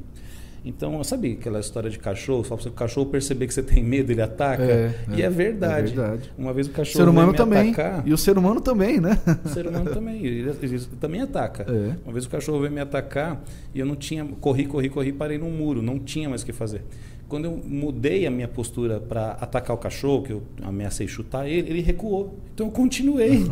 Agora, Agora era eu perseguindo o cachorro. Até ele encontrar um muro, né? Você perseguiu ele até encontrar um muro, né? Então, as pessoas que às vezes trazem intimidação, elas não sabem que traz essa intimidação. A gente está está tá supervalorizando aquela pessoa. Então você muda a sua postura. Essa pessoa não precisa saber oh. que você está mal com a presença dela. Você muda você ergue os teus ombros, levanta o teu nariz, você não precisa ser agressivo, você sorri no ambiente, você demonstra segurança, você começa a se sentir bem e melhor naquele ambiente. E olha que importante isso que você falou. Quando você está supervalorizando alguém, na verdade, se você não tomar cuidado, você está se desvalorizando. Geralmente. Não é que você dá mérito para outra pessoa, porque às vezes outra pessoa tem o mérito dela mesmo, mas o problema é se você se desvaloriza, né? É, é, aí é onde é o problema. Eu acho que a insegurança e a baixa autoestima também é uma doença na alma. Sim Sim, com certeza. Ó, e você falou uma coisa muito legal que eu acho que, sei lá, pegar no campo da medicina. Nós fazemos medicina preventiva e corretiva. Né? Nós fazemos como se eu fosse médico, né? Mas, é, mas é, sei lá, você passa no médico e você está com um problema, ele vai fazer uma medicina preventiva porque você está com um problema. Mas ele pode receitar uma academia, ele pode falar para você cuidar do corpo, para fazer uma medicina preventiva.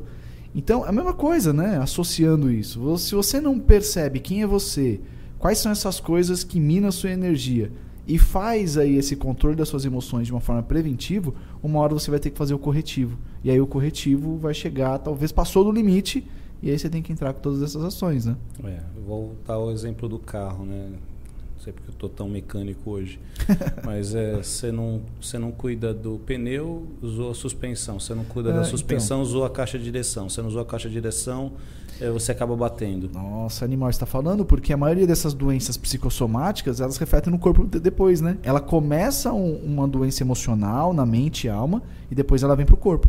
Eu não sei se psicossomática tem a ver com soma de, de, de, de enfermidades psíquicas, né? É. Mas eh, se você, ela, ela, você vai ver a ansiedade, a depressão, a pessoa que tem depressão, primeiro ela teve ansiedade e essas coisas. Esse falta de cuidado. Aí existe o que o Rafa falou Existe a, a manutenção disso. Por que está todo mundo hoje em dia nessa vibe de treinar, de saúde, de comer bem? Uh, a gente já falou até aqui em outros podcasts, né? Antigamente as pessoas elas tinham trabalho braçal. O Rafa falou um negócio aqui que você falou, isso que acabou pulando o assunto. Uh, que antigamente as pessoas tinham dores musculares por causa do trabalho. Sim. E eu lembro que teve uma época que eu trabalhei com, com programação de software e startup do, do, do, dos equipamentos, ah. né, da máquina. Então eu ia para o campo e eu fazia os dois, tanto o software quanto instalar a máquina. Então o software era cansativo para caramba, dedicava muita atenção, paciência, tudo não era a minha, o meu, a minha maior virtude ali. Quando eu tinha que instalar a máquina, meter a mão na massa e instalar equipamento junto com a peãozada, cara, era um refrigério. Tava trabalhando, mas Legal. eu me sentia refrigerado, porque o corpo estava cansado, você jogava ele na cama uhum. e no outro dia ele estava recuperado. Mas a mente, quando ela está estressada, é. ela não é uma noite é, que, que te desafoga mentalmente. Ó, eu sou meio viciado em trabalho. Eu sou. E eu percebo os sinais do meu corpo o tempo inteiro. E um dos fatores, até para quem está assistindo aí, para se perceber se você está próximo aí de alguma crise, algum problema para ser remediado, é quando você começa a ter lapsos de memória. Você sabe que uma vez eu estava fazendo um atendimento de um cara e, e assim, estava muito difícil a, a, situação que o cara estava vivendo no trabalho e tudo mais. Ele estava num pico de estresse e um monte de coisa. Bom, no final ele tinha, ele estava num processo tão doído que ele já não lembrava mais das coisas que ele tinha feito recentemente. Ele tinha memória longa, então ele lembrava de coisas do mês passado, um ano atrás. Mas se eu perguntasse para ele o que ele tinha feito nas duas últimas semanas, ele não lembrava. Por quê? Porque um dos fatores do momento de estresse é lapso de memória. Então, por exemplo, quando eu percebo que eu estou muito cansado, eu começo a esquecer palavras. Sabe quando você, você fica lutando com você mesmo para tentar trazer palavras? São um dos fatores que a sua mente está cansada. E aí volta naquilo que você falou lá no comecinho também. Você pega uma criança. Uma criança não tem preocupações, ela não tem essa somatização dos problemas. E aí nós nos preocupamos com a alimentação dela, com o sono dela, com os momentos de diversão. Então ela tem essa produção de serotonina dela lá em cima. Por isso que ela tem muita energia, não é? E ela não tem essa somatização de problemas. muito rápido. Pois é. Então, é, é, isso é muito importante, prestar atenção nesses sinais. Né? Eu estava dizendo que eu sou meio viciado em trabalho. Eu gosto de estar em atividade, movimento o tempo todo. É, e para mim, várias situações, eu tô, sei lá, às vezes eu tô no meio de um conflito, um problema sério que está acontecendo no trabalho. E aí eu fico, meu Deus, que, ne que negócio legal, porque é mais uma situação difícil que eu estou e eu vou aprender a resolver. E eu tiro, eu tiro um proveito daquilo. E todas as vezes que eu percebo, eu, eu, eu tiro vantagem disso também. Então eu percebo assim, no meio do, da, da confusão, eu estou gostando disso daqui. Então eu vou desfrutar. Eu não vou enxergar isso como um problema. Eu vou desfrutar. E eu percebo que isso me ajuda nesse equilíbrio. De, às vezes é isso, eu chego em casa cansado, com a mente estressada, com um monte de coisa, mas aquele dia não foi doído para mim, não foi só uma somatização de problemas. Eu tirei uma onda daquela situação que eu estava vivendo, né?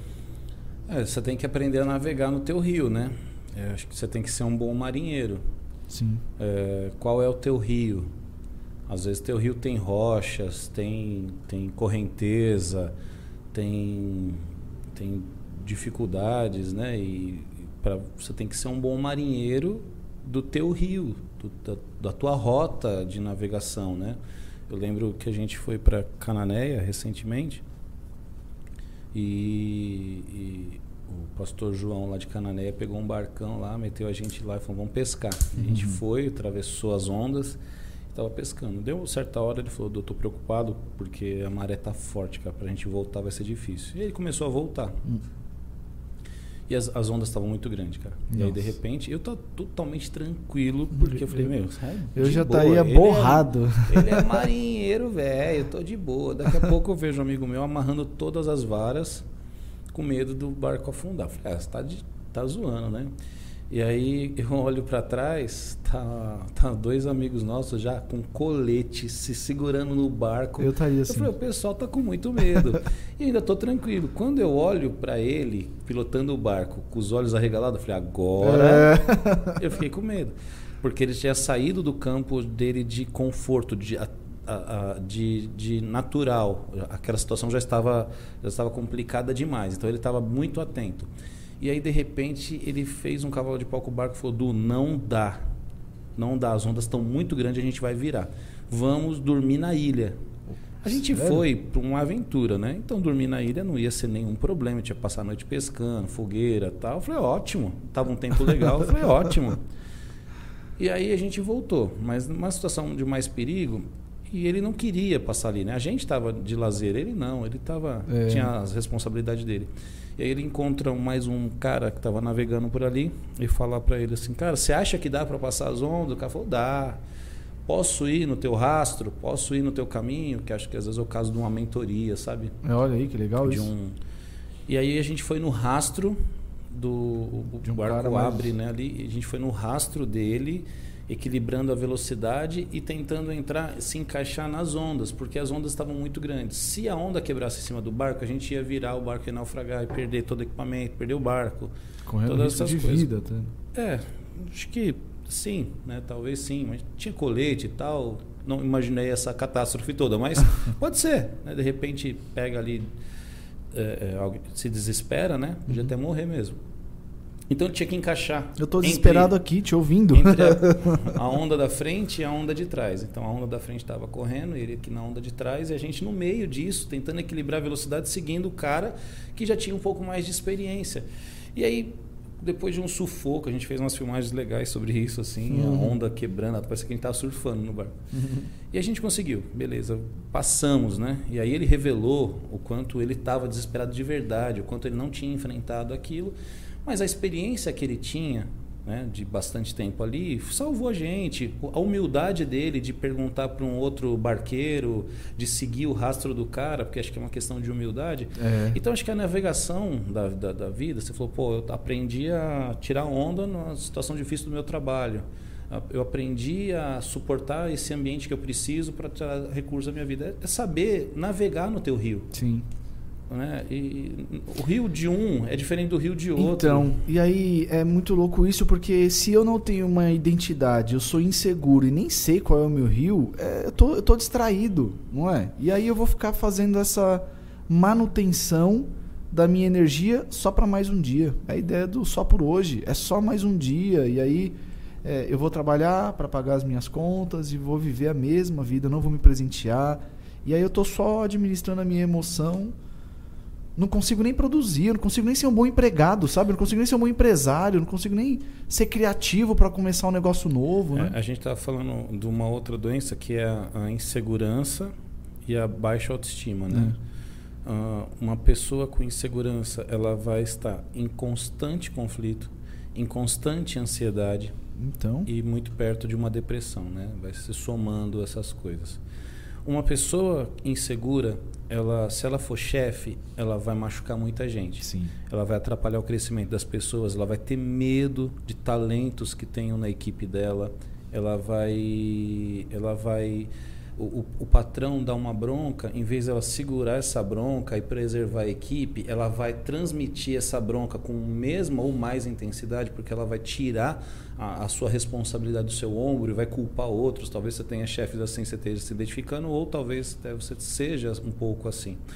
Então, é uma coisa a se tratar, uma doença muito séria Sim. que precisa ser tratado, que é às vezes a pessoa está sempre estressada e o trabalho dela não é ruim. Ela é insegura no que faz. Sim, sim. Ela não, ela não, e ela outra, não se sente competente. A, às vezes a insegurança dela é tão grande que só falta ela se posicionar, porque às vezes está ruim, mas se a pessoa, nossa, isso é, eu vivo tanto isso, porque o que mais uh, as pessoas aprenderam a fazer E desde criança, minha filha, hoje, se tiver um brinquedo em casa quebrado, ela não fala que foi ela que quebrou, né? Ela fala que quebrou. Apertou um botão lá e se autodestruiu. então a gente aprende a colocar a culpa no outro, é mais fácil, não é? É mais fácil você do que você assumir. E a gente cresce com esse negócio e fica colocando a culpa no outro. Então, com muita frequência, eu, eu vejo pessoas caindo nesse problema. Então, tô, de, tô numa empresa ou eu tô num negócio, eu tô com um problema com alguém, com um sócio, problema com um chefe, problema com um cliente mas eu não me posiciono. E aí a pessoa que está do outro lado, ela não tem culpa que você não se posicione, para ela tá tudo bem. Isso pode ser o motivo dessa pessoa, além de aumentar a insegurança dela, isso atacar as emoções dela, porque ela sempre vai se achar incompetente, que ela não sabe fazer as coisas, que ela não consegue administrar bem a carga horária dela. Ou seja, de novo, ela começa a trazer um monte de carga nas costas dela, que o que precisa é ela ter a segurança para se posicionar. É. O, o, isso também limita muito o crescimento. Não cresce. Qualquer pessoa insegura ou num nível de insegurança para a atividade que ela executa, não há possibilidade de crescimento, porque a segurança é um fator para você com RH pode falar mais que eu, né? Ah, para você recrutar alguém para uma responsabilidade maior, né? Sim. Você fala assim, ó, não precisa ser o mais esperto Sim. Mas se ela for segura, ela transmite segurança para a equipe. Essa equipe vai estar tá bem cuidada, né?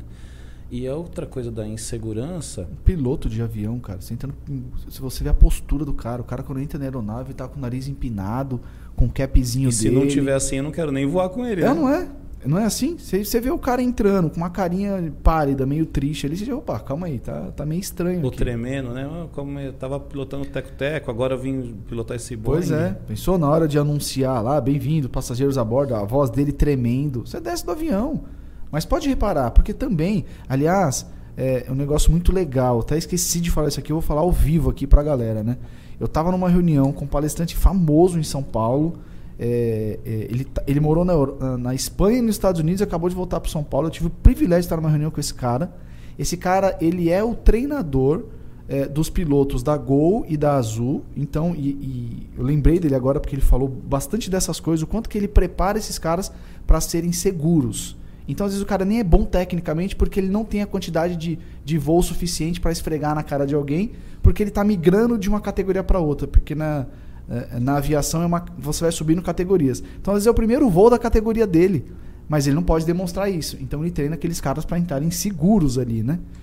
E aí, esse cara falou para mim o seguinte: falou, olha, sabe uma deficiência que eu vejo em todos os treinamentos que eu dou, em todas as empresas que eu percorro? Ele é um palestrante de mais de 35 anos, que ninguém treina as pessoas para ter soft skills. Olha que incrível isso. Eu falei, ah, é? Então você precisa conhecer a F5 Update. Eu fiz o jabazão lá com ele, mas eu fiquei muito feliz com isso, porque é, é, essa nossa proposta de falar desses assuntos que a gente está falando aqui, de alertar as pessoas que esse ponto, por exemplo, da insegurança pode travar a carreira de uma pessoa ou o negócio dela. É, é Eu acho que a gente está falando da coisa certa na hora certa. Acho que nunca foi tão relevante, sempre foi, mas agora eu acho que é a hora das pessoas acordarem de vez. Porque o que eu estava falando sobre a insegurança é o seguinte: e se o teu, teu trabalho for bom? E se a tua família for boa? E se os teus amigos forem legais? Você corre o risco de perder todas essas coisas. Você pode correr o risco de não aproveitar a vida boa que você tem por causa dessas enfermidades. Porque a gente citou aqui exemplos de um ambiente tóxico, de uma empresa ruim, de chefes ruins e tal. Mas e se, e se for legal? É. E você não está sabendo lidar com aquela oportunidade incrível que a vida está te dando. Sim. Então, verdade. uma insegurança vai te consumir, o medo, a ansiedade vai te consumir e você vai perder talvez uma grande oportunidade de crescer, de viver uma coisa legal. Aí você vai estar numa empresa pior do que a que você estava e vai ver que o mundo não é, não é generoso, sabe, o suficiente para que a gente sempre esteja bem. Então a gente tem que aprender a navegar no nosso rio. E aí eu tenho uma curiosidade, uma pergunta para você, porque eu acho que também é, se eu não aprendo a lidar com essas emoções, navegar nesse rio, dentro da vida eclesiástica, da vida espiritual, é, eu tenho uma tendência até a colocar a culpa no espiritual e, e em Deus às vezes, né? Então a minha pergunta é quando que a gente consegue identificar se de fato é uma doença espiritual ou se é uma doença aqui na, na, na, na alma, emocional, né?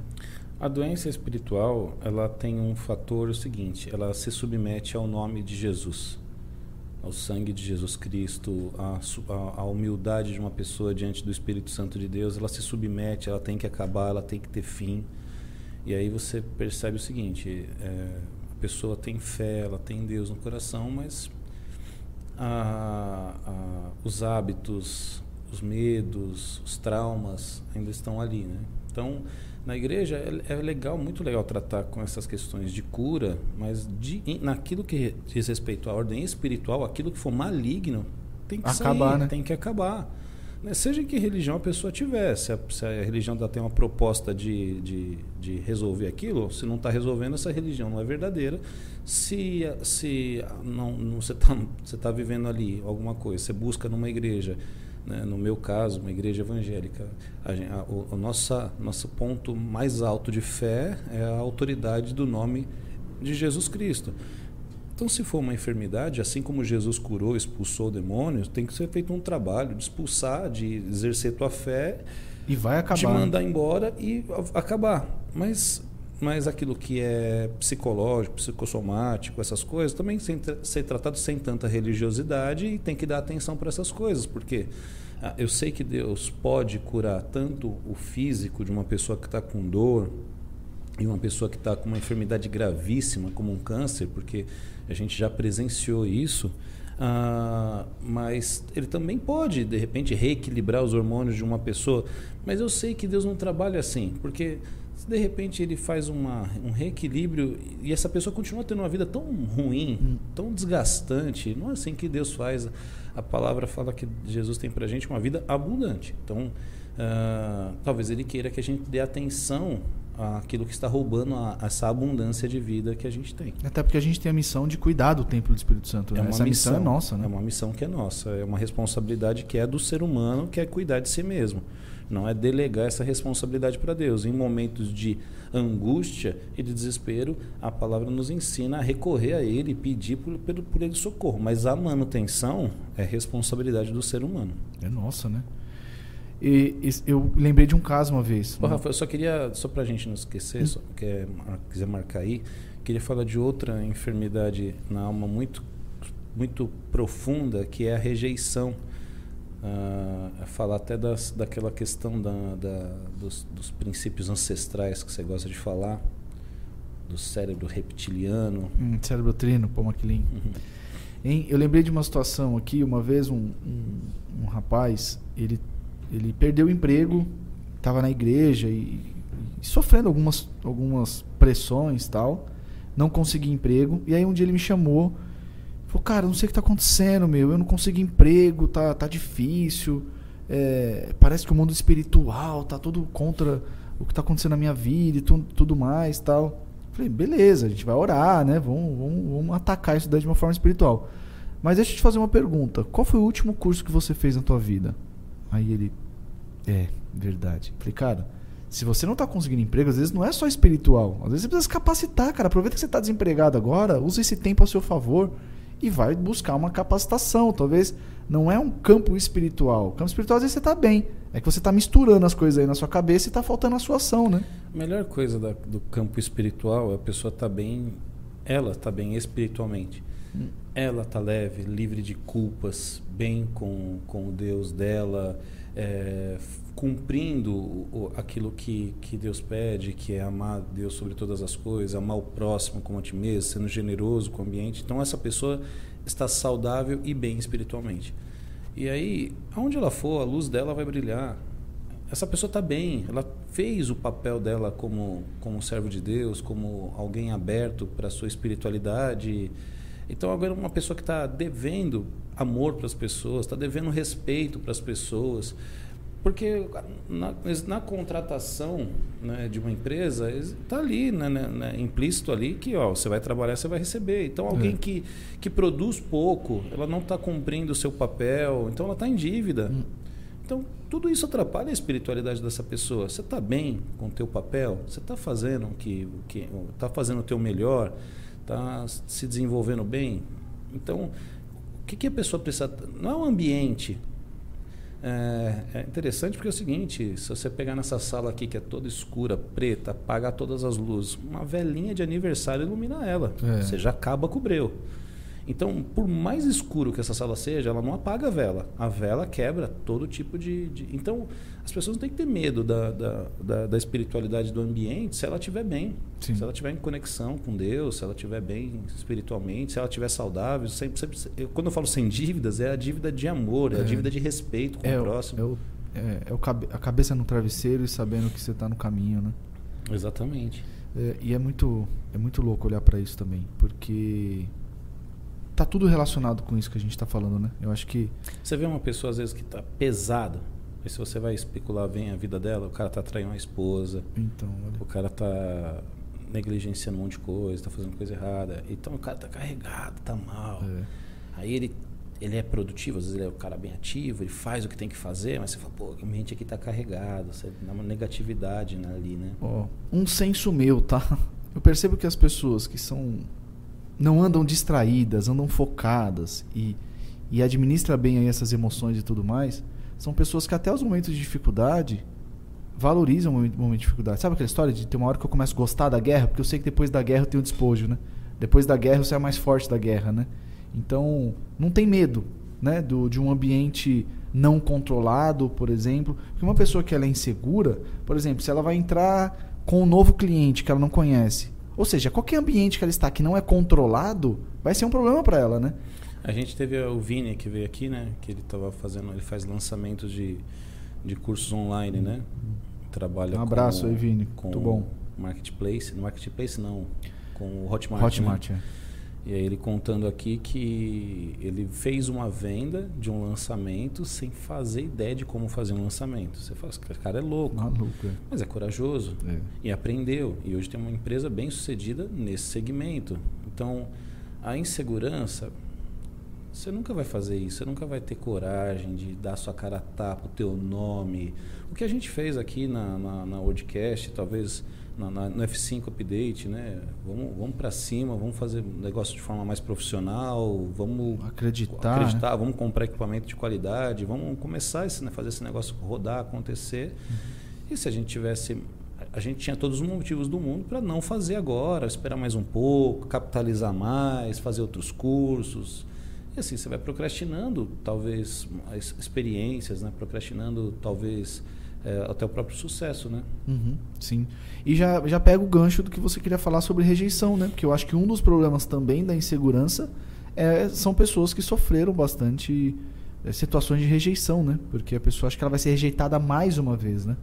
É, eu acho que no campo da rejeição também tem uma pós-graduação não minha, né? É, imagino, imagino. Eu acho que eu já, eu já senti a rejeição, já vivi a rejeição, mas não tem uma história tão dolorida assim para dizer que eu fui graduado nisso, né? Tem, você tem, todo mundo tem um pouco de rejeição em algum aspecto, né? Que de alguma coisa que sofreu, de um abandono, de uma namorada que deu um pé na bunda, de um casamento que acabou, de um pai que não foi presente. Todo mundo tem alguma história relacionada à rejeição, mas tem gente que tem uma história muito profunda com a rejeição, tem é. uma tem uma ligação muito profunda com a rejeição.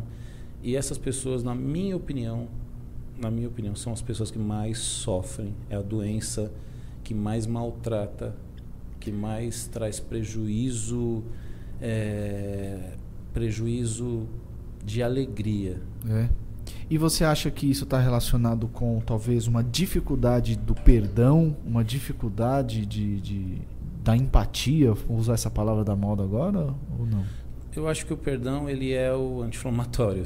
Uhum. O perdão acho que ele é a solução não acho que, o, que, ele foi, que a rejeição foi gerada pela falta de perdão. Tá. Claro que se ela tivesse ali já presente essa habilidade, porque eu acho que a, a, o perdão ele é duas coisas, um estilo de vida e uma habilidade adquirida. Nossa, olha que lindo isso. É, e, e, e, Nossa, não, volta nisso aí, porque é animal isso. Porque é um estilo de vida, então isso quer dizer que, que eu preciso cultivar isso, porque é. o estilo de vida eu escolho para mim, né? Não é um negócio que é uma modinha, né? Eu trago para mim esse estilo de vida, né? É, sou crente há bastante tempo e pastor há bastante tempo também. Então, assim, lidar com pessoas não é uma tarefa muito fácil. E perdoar é muito difícil, né? Por isso que agora foi um choque aqui, um, um, um ensinamento. É, porque é muito difícil. E você adquirir como estilo Ele é difícil, a gente dificulta mais, porque uhum. a insegurança, a rejeição faz a gente levar isso de uma forma muito profunda e pessoal. Uhum. Quando você já está um pouco curado da sua rejeição, as ofensas deixam de ser tão profundas e pessoais. Uhum. Então você está lidando com dores. Gente com dor não quer nem saber da dor do outro. Então as pessoas só atacam. Então, quer dizer, quando você está um pouco já curado, um pouco mais maduro a respeito dessas coisas, você não leva tudo para o lado pessoal, você não leva tudo para o lado. A, a, sua rejeição não é tão forte, então você não, você não se sente rejeitado quando alguém te critica, quando alguém te xinga, quando alguém te, te culpa pelas dores dela. Então, esse é um primeiro ponto.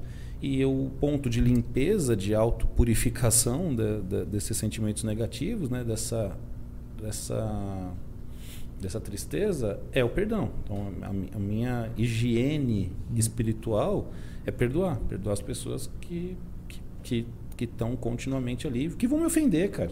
Vão me ofender. Uma hora eu vou fechar é. um carro na rua, o cara vai me xingar. Engraçado os problemas de trânsito, né? A pessoa te xinga como se você tivesse ferido a mãe dela. É. Você deu uma travada aqui e tal. O cara te xinga com violência. Você já me fechou já? A pessoa te xinga com violência por causa de uma, de uma errada ali, um bem material, às vezes que danifica, tal, a fúria. Você já viu hoje no Instagram, o cara, o cara usando o carro para tentar atropelar um motoqueiro e não conseguia, mas atropelou a moto dele, causou um problema, todo mundo parou Arrebentou com o carro dele também. E cada vez mais nervoso, um cara, uma Maroc tentando Nossa. atropelar mesmo o motoqueiro, o motoqueiro se escondendo atrás da árvore, e uma hora ele desceu do carro e tomou um couro, porque ele ah. só era bom quando ele estava dentro do carro. Quando ele desceu do carro. Imagina no outro dia, arrependimento, né? Oh, é vergonha, remorso, vergonha por vergonha. ser um estúpido, um é. burro, um, um, cara violento, agressivo, por causa de, de, de um problema pequeno. Então, você vai ser, vai ter que lidar com essa questão a vida inteira. Todo mundo vai ter que lidar com isso. E aí, você pode. O que é acumulativo é a amargura. Hum é, o que é acumulativo é a amargura. Por exemplo, o sono. Né? O sono não é acumulativo. O sono é reparador. Uhum. Você pode dormir uma semana. Você não consegue ficar 24 Nossa, horas me... depois de uma semana acordado. Perguntaram isso para mim esses dias. Será que, que, que o sono é, é, é, cumulativo? A gente consegue fazer um estoque de sono? Foi verdade, né? Não, não dá, dá né? para fazer. Então o sono ele é reparador. Uh, você não pode eh, ter um estilo profundo de perdão e, e, abandonar esse estilo um dia. Você vai ter que sempre estar ali disposto a perdoar, a deixar para lá. Isso é o, o, a cura. O perdão é a cura. O que é a vacina? É, a cura é, é você não ser inseguro e não e não estar tá sofrendo tanto da rejeição. Hum. Então essa é a vacina. É a vacina para você não então o cara te xingou na rua. O cara xingou minha mãe. Ele não sabe quem é minha mãe. Por que, que isso tem que me doer tanto? É, né? Então, por que, que ele tá, xingou minha mãe? Ó, oh, sua mãe é isso, aquilo, outro. Ele está só revoltado por causa do momento ali. E isso não tem que despertar o meu instinto mais animal, mais profundo, né? Ah, então, bom, resumindo, é isso. O, o, sobre o perdão que você perguntou, para mim ele é a cura. Uhum. A vacina seria lidar com essa questão. E se me fez aparecer uma outra pergunta, porque imagino eu que a grande dificuldade do perdão também está relacionada com o senso de justiça, né? De eu achar que alguma coisa está sendo injusta e, e, e, eu querer fazer justiça com a própria mão e de repente não conseguir. Aí, aí, entra a questão que você falou da palavra da modernidade, que é empatia, né? É. Que é de se colocar no lugar do outro. Primeiro é o seguinte, é, é provavelmente eu também, de alguma forma, firo as pessoas, machuco as pessoas, também crio problemas para a vida dos outros, ou posso um, algum dia criar essa pessoa que está me agredindo, ela está num momento difícil, ela está passando por um problema familiar, ela está desequilibrada emocionalmente, ela está passando por lutas. Então, um dos princípios cristãos é não julgar, porque você não sabe exatamente o que a pessoa está vivendo. É. Ou aquela frase de Clarice Lispector, né, que fala assim: não, antes de me julgar, vista as minhas, calce as minhas sandálias. Minhas sandálias então, essas minhas roupas. Então, o perdão tem a ver com isso, essa empatia também, essa habilidade de falar: poxa, eu não preciso levar tão a sério assim as pessoas começam a viver uma novela de maldade, de, de, de vingança, ela tem que pagar pelo que ela falou. não tem fim, né? Então, essa... é, e aí acho que é essa, essa amargura toda que a pessoa fica, né? E é uma pessoa fica azeda, inclusive, ela não consegue ter bons relacionamentos, né? Você vê, uma coisa vai puxando a outra. Parece que são coisinhas desconectadas, mas elas se conectam, né? Então a gente tem que prestar atenção nisso. Né? É, e aí o, a gente chega, no profundo é a questão do seguinte: é, por que a rejeição? Esse é um, um assunto que a gente podia gastar aqui uns minutos aqui. O porquê da rejeição? Por que, que tem pessoas que sentem uma rejeição tão profunda? Por que, que tem pessoas que se sentem tão desconfortáveis em um ambiente social? A, a, Bíblia fala o seguinte, né? É, em tempos de paz, você não consegue ficar bem. Então, quem diria em tempos de guerra? Uhum. Então, às vezes, você tem um ambiente propício para estar tá bem com as pessoas, para poder relevar, para poder estar tá tranquilo, e mesmo assim, você não consegue. Isso revela uma profunda doença é, é, emocional que a pessoa está tá vivendo. Uhum. A rejeição, ela vem de diversas formas, né? Eu, eu gosto daquele termo que você usa do, do cérebro reptiliano, é. né?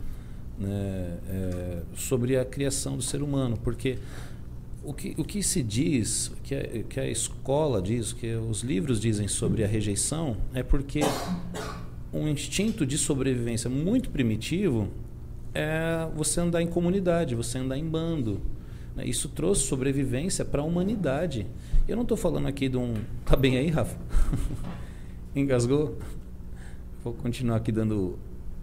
Rafa vai tomar uma água aqui enquanto eu vou. Eu vou esperar. O que, que eu faço? Vocês esperam? Olha só. Rafa precisa perdoar as pessoas. Mexeu com ele, né? Você vê que ele ficou meio sentido assim. Percebi que os, os olhos dele estavam mais marejados assim. Olha, gente, desculpa. Dá para cortar depois esse pedaço?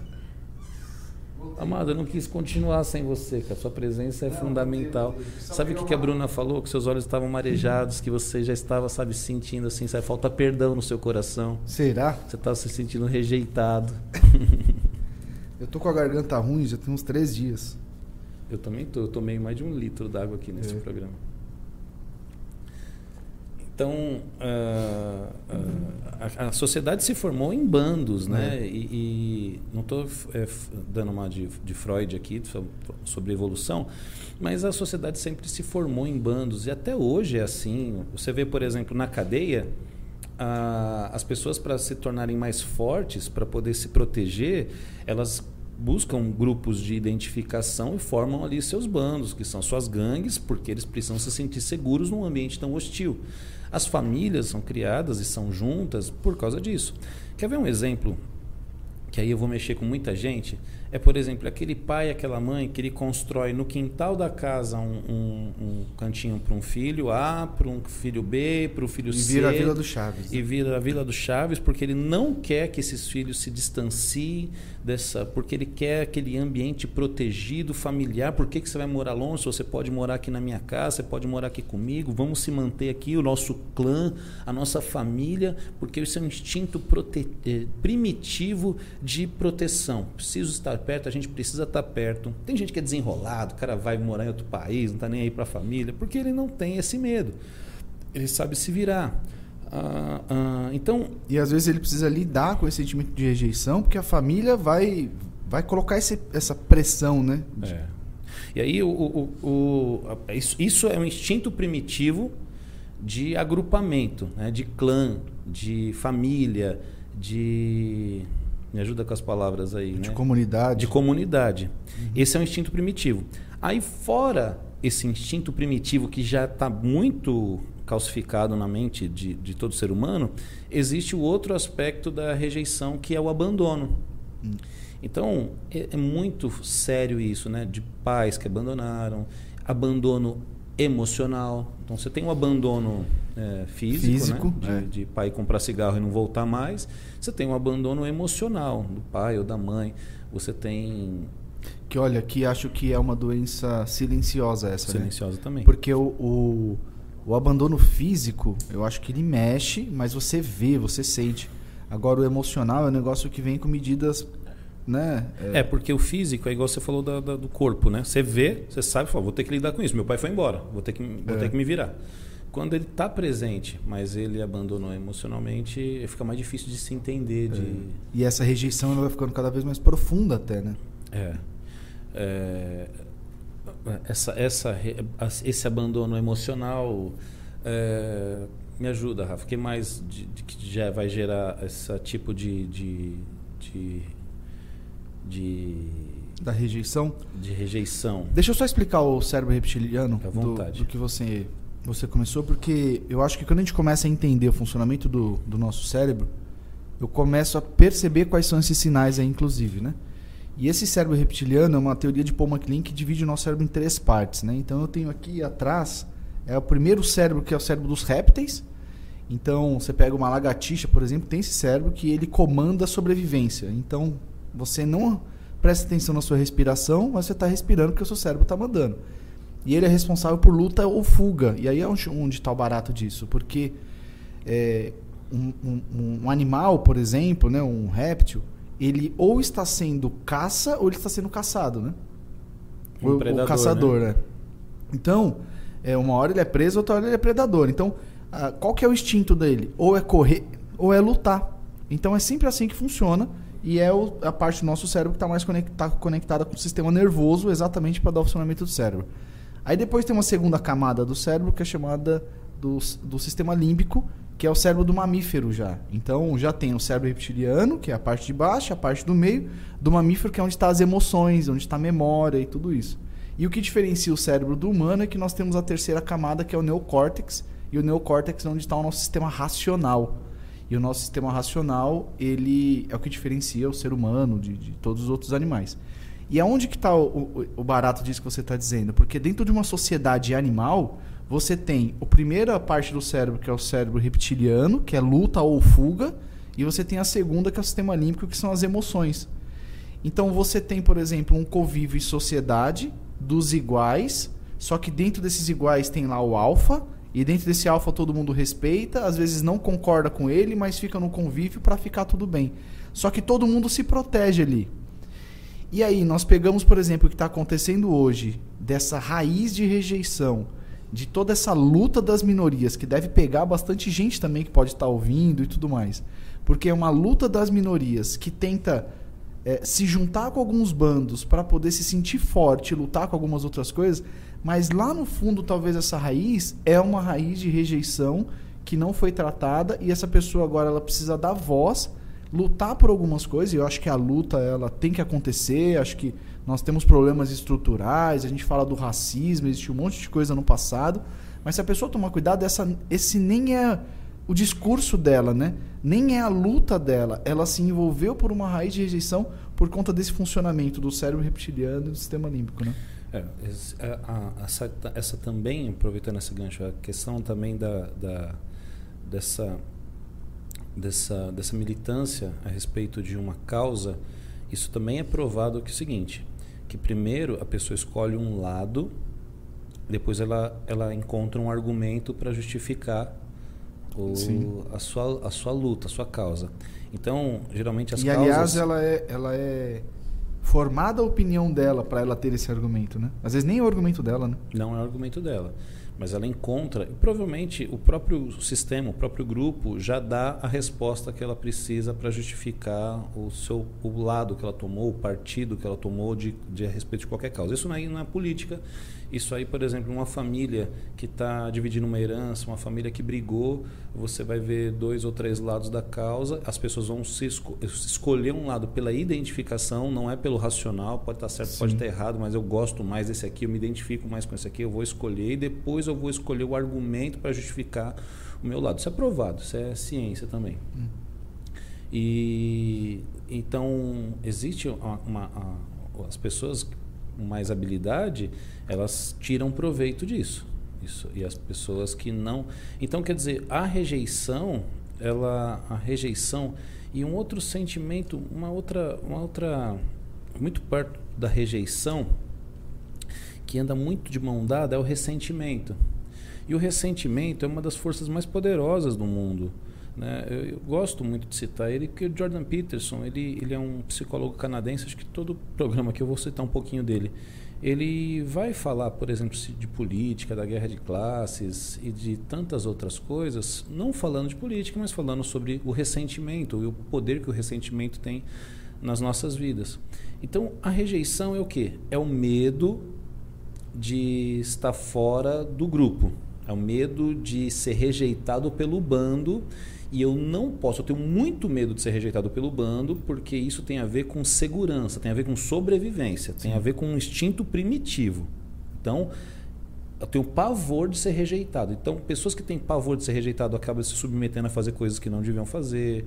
Eu lembro que eu sofri muito com isso e uma vez eu danifiquei o carro de um cara para agradar o grupo que eu tava, porque o cara foi grosseiro com a gente e tal, não era do meu perfil, eu não fazia isso, eu nunca tive esse tipo de maldade, mas eu fui lá e risquei o carro do cara. É... E eu não vou falar que o carro que era, nem a cor, nem onde estava. Senão ele te acha, né? Me acha.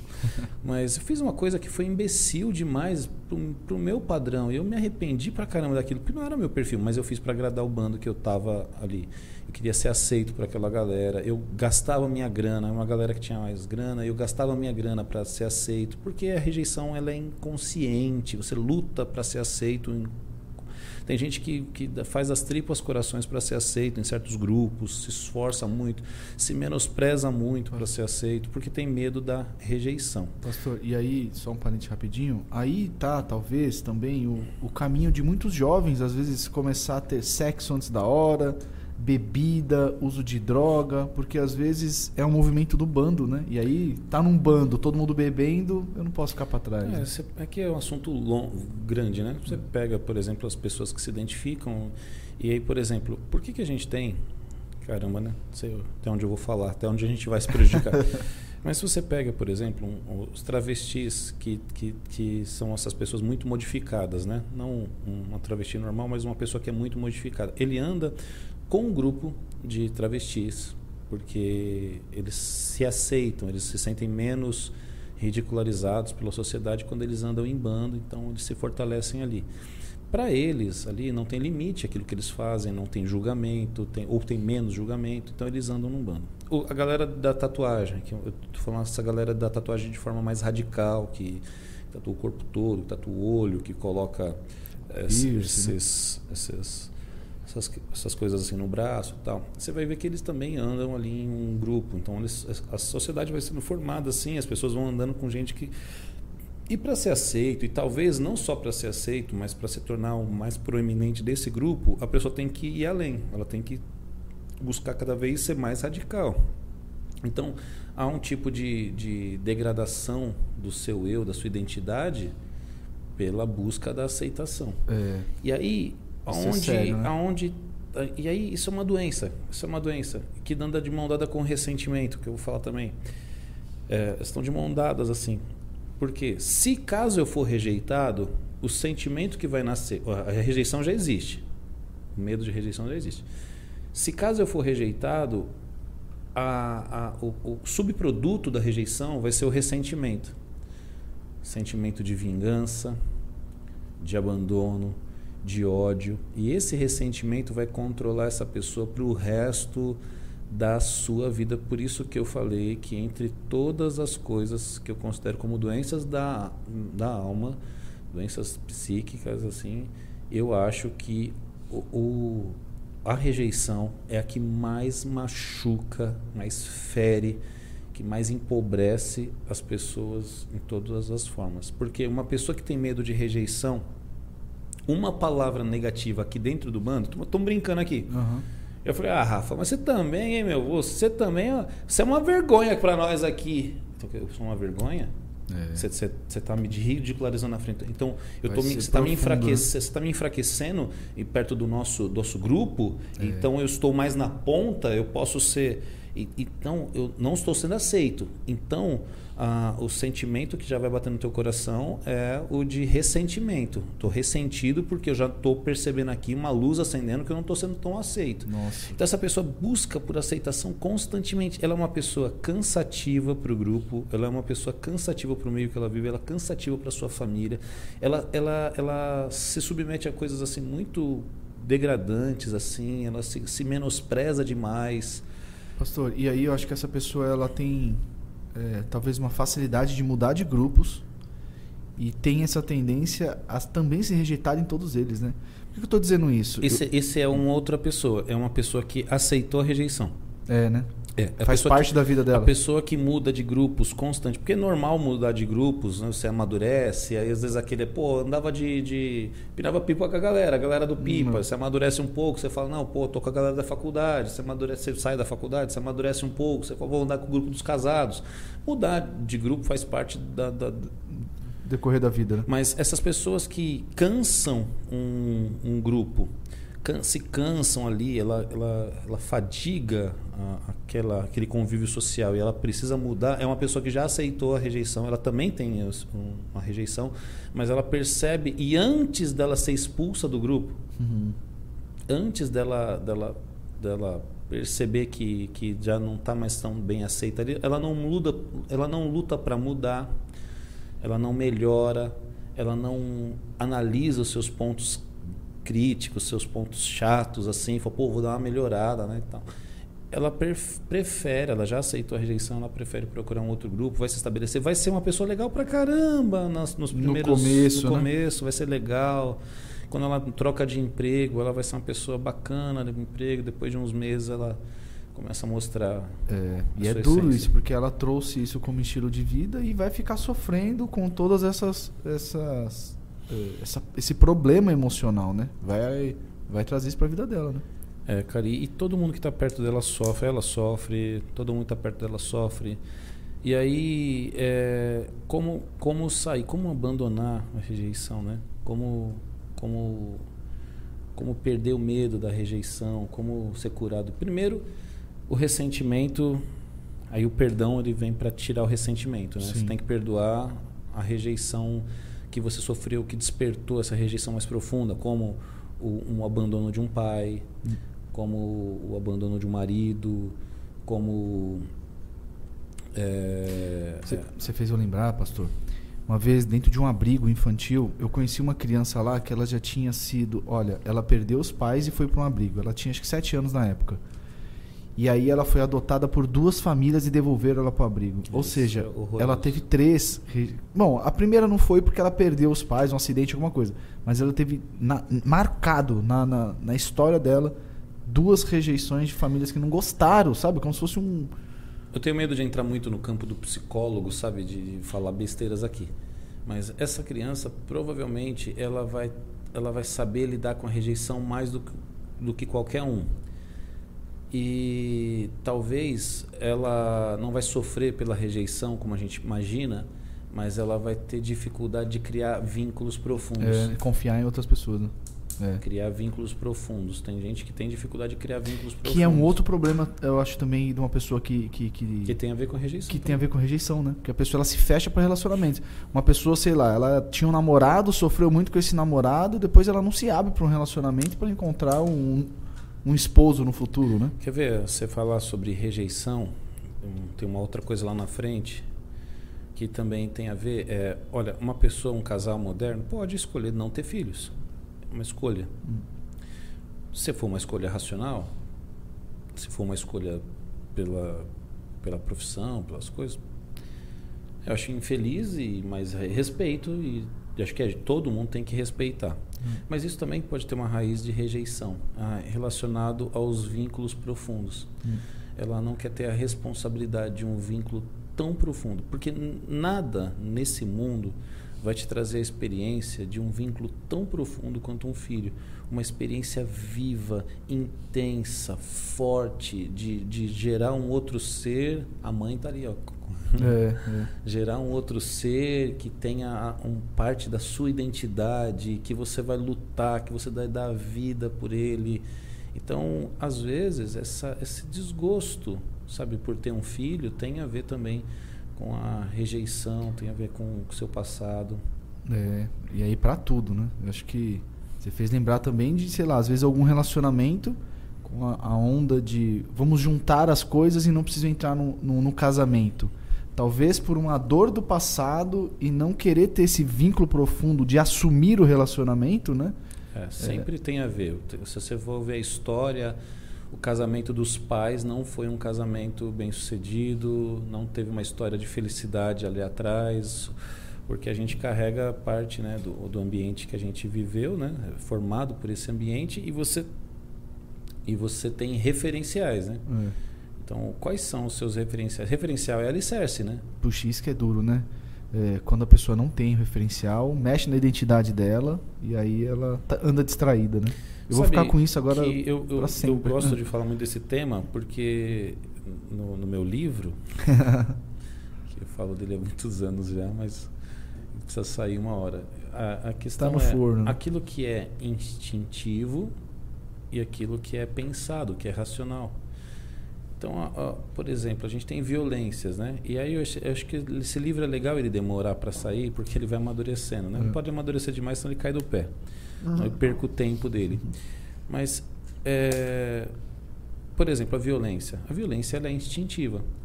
E eu achava que a violência era ruim. A violência não é ruim. Por quê? De repente, num, num momento de você defender tua família, você é. vai precisar ser violento. E você usou essa violência instintiva para o bem. É. Mas você controlou ela. O que a gente estava falando do cara que saiu numa briga de trânsito é totalmente instintiva e irracional. Ele mesmo vai se arrepender quando vê as imagens do que ele fez. É, né? Então, a violência, ela, não, ela é instintiva. Ela não é necessariamente ruim. Então, eu achava que ela era ruim, mas hoje eu entendo que não. Ela é, é ela é neutra, hum. posso dizer. Pode ser usada para o bem, pode ser usada para o mal. Ah, e aí você controlar esses instintos. Então, se eu tenho um instinto já gerado pelas enfermidades, de rejeição, de não saber me relacionar, todas essas coisas, mas eu entendo, olha, eu tenho uma rejeição. Você começa a se tornar senhor da sua história. Você tira debaixo do tapete. Tira né? debaixo do tapete, começa a se tornar. A, a, a, é, é, começa, você está começando a pegar o timão é, né? Você está tomando o timão. O, o, e, e, começando a, a ter controle de navegar do seu rio. Sabe que eu acho que é uma essência da, do aprendizado sobre si mesmo é o seguinte, que a cura ela vai acontecendo com o tempo, com a maturidade, com a percepção, com o perdão. Ela acontece, mas ela não, ela não acontece nem sempre instantaneamente. Na vida das pessoas não é instantâneo. É. Mas a partir do momento que você começa a se identificar, aprender, você começa a ter mais controle. Então eu falei, eu não fui curado da ansiedade, mas sei controlar, sei conviver com ela muito bem. Eu não sei, não fui curado do TDAH, mas sei conviver com ele muito bem. Então sei os, as, as partes só, ruins. Só traduz o TDAH, né? É o transtorno de déficit de atenção. Transtorno de déficit de atenção. Eu eu tô aqui no podcast, eu estou aqui concentrado com hiperfoco aqui, estou pensando um monte de coisa. A hora não vejo a hora passar, porque eu estou aqui.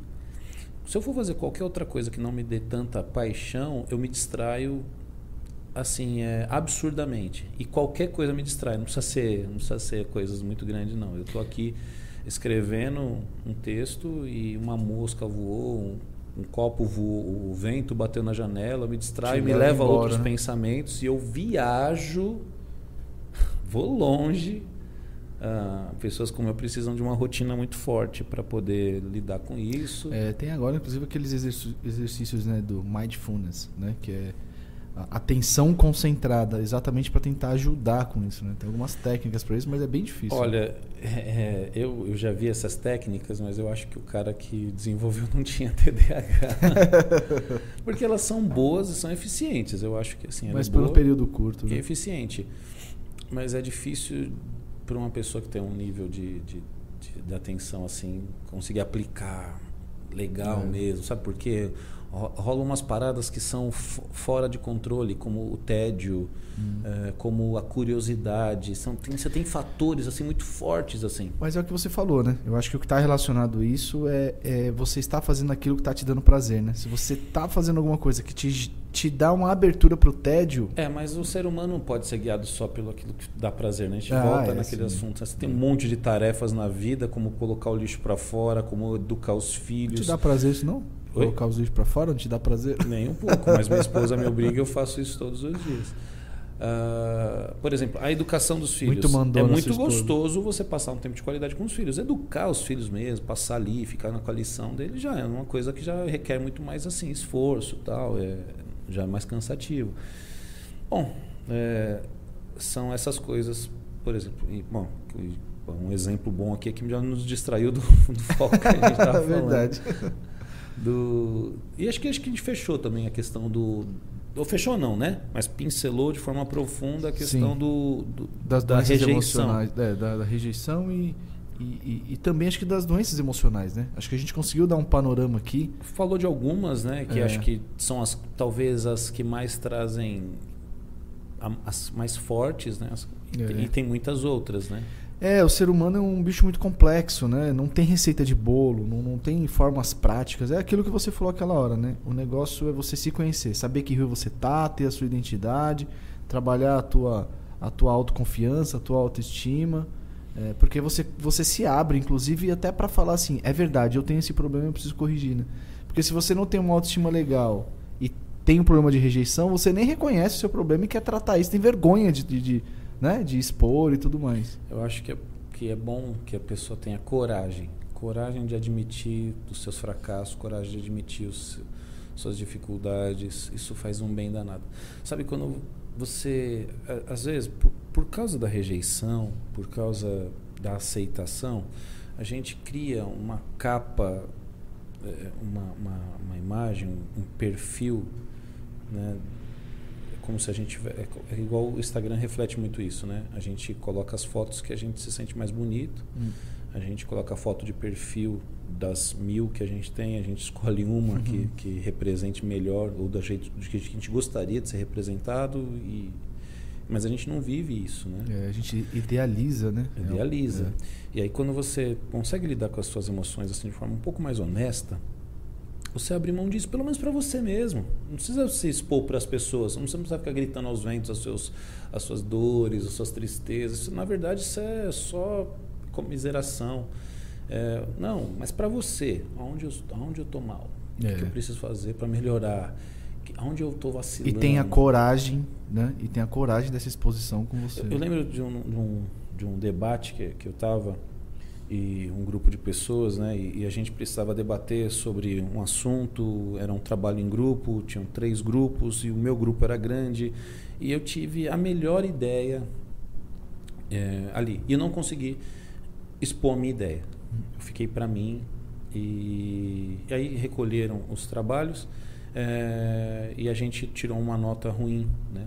E aí, quando o avaliador pegou a minha nota individual, ele falou: mas você foi bem pra caramba, por que, que o teu grupo não foi bem se você individualmente você foi bem? Eu falei: eu não, tive, não consegui colocar a minha convencer pauta, eles. convencer eles. Mas por que? Ele ficou provocando. E, mas por que, que você não falou? Eu falei: eu falei, mas é que. Ele falou, mas você prejudicou o grupo todo, você prejudicou. Cara, eles não me ouviram. Ele falou: não, você sabia, você prejudicou esse grupo, porque você não teve coragem de se impor. Olha, sério. E aí eu falei, caramba, que responsa, né? E tal. Mas por quê? Por quê? Por quê? Eu falei, porque eu fui um covarde. eu falei assim, eu tive. Eu, não, eu falei, olha, principalmente esse cara aqui, por isso que eu falei, né? Tem gente que nos intimida, você tem que saber olhar para quem te intimida e ter coragem de admitir. Eu falei, esse cara aqui, dentro na cara, ele me intimidou. Ele olhou para mim com cara feio, ele não gostou do que eu falei e eu na hora não consegui encarar ele e tal.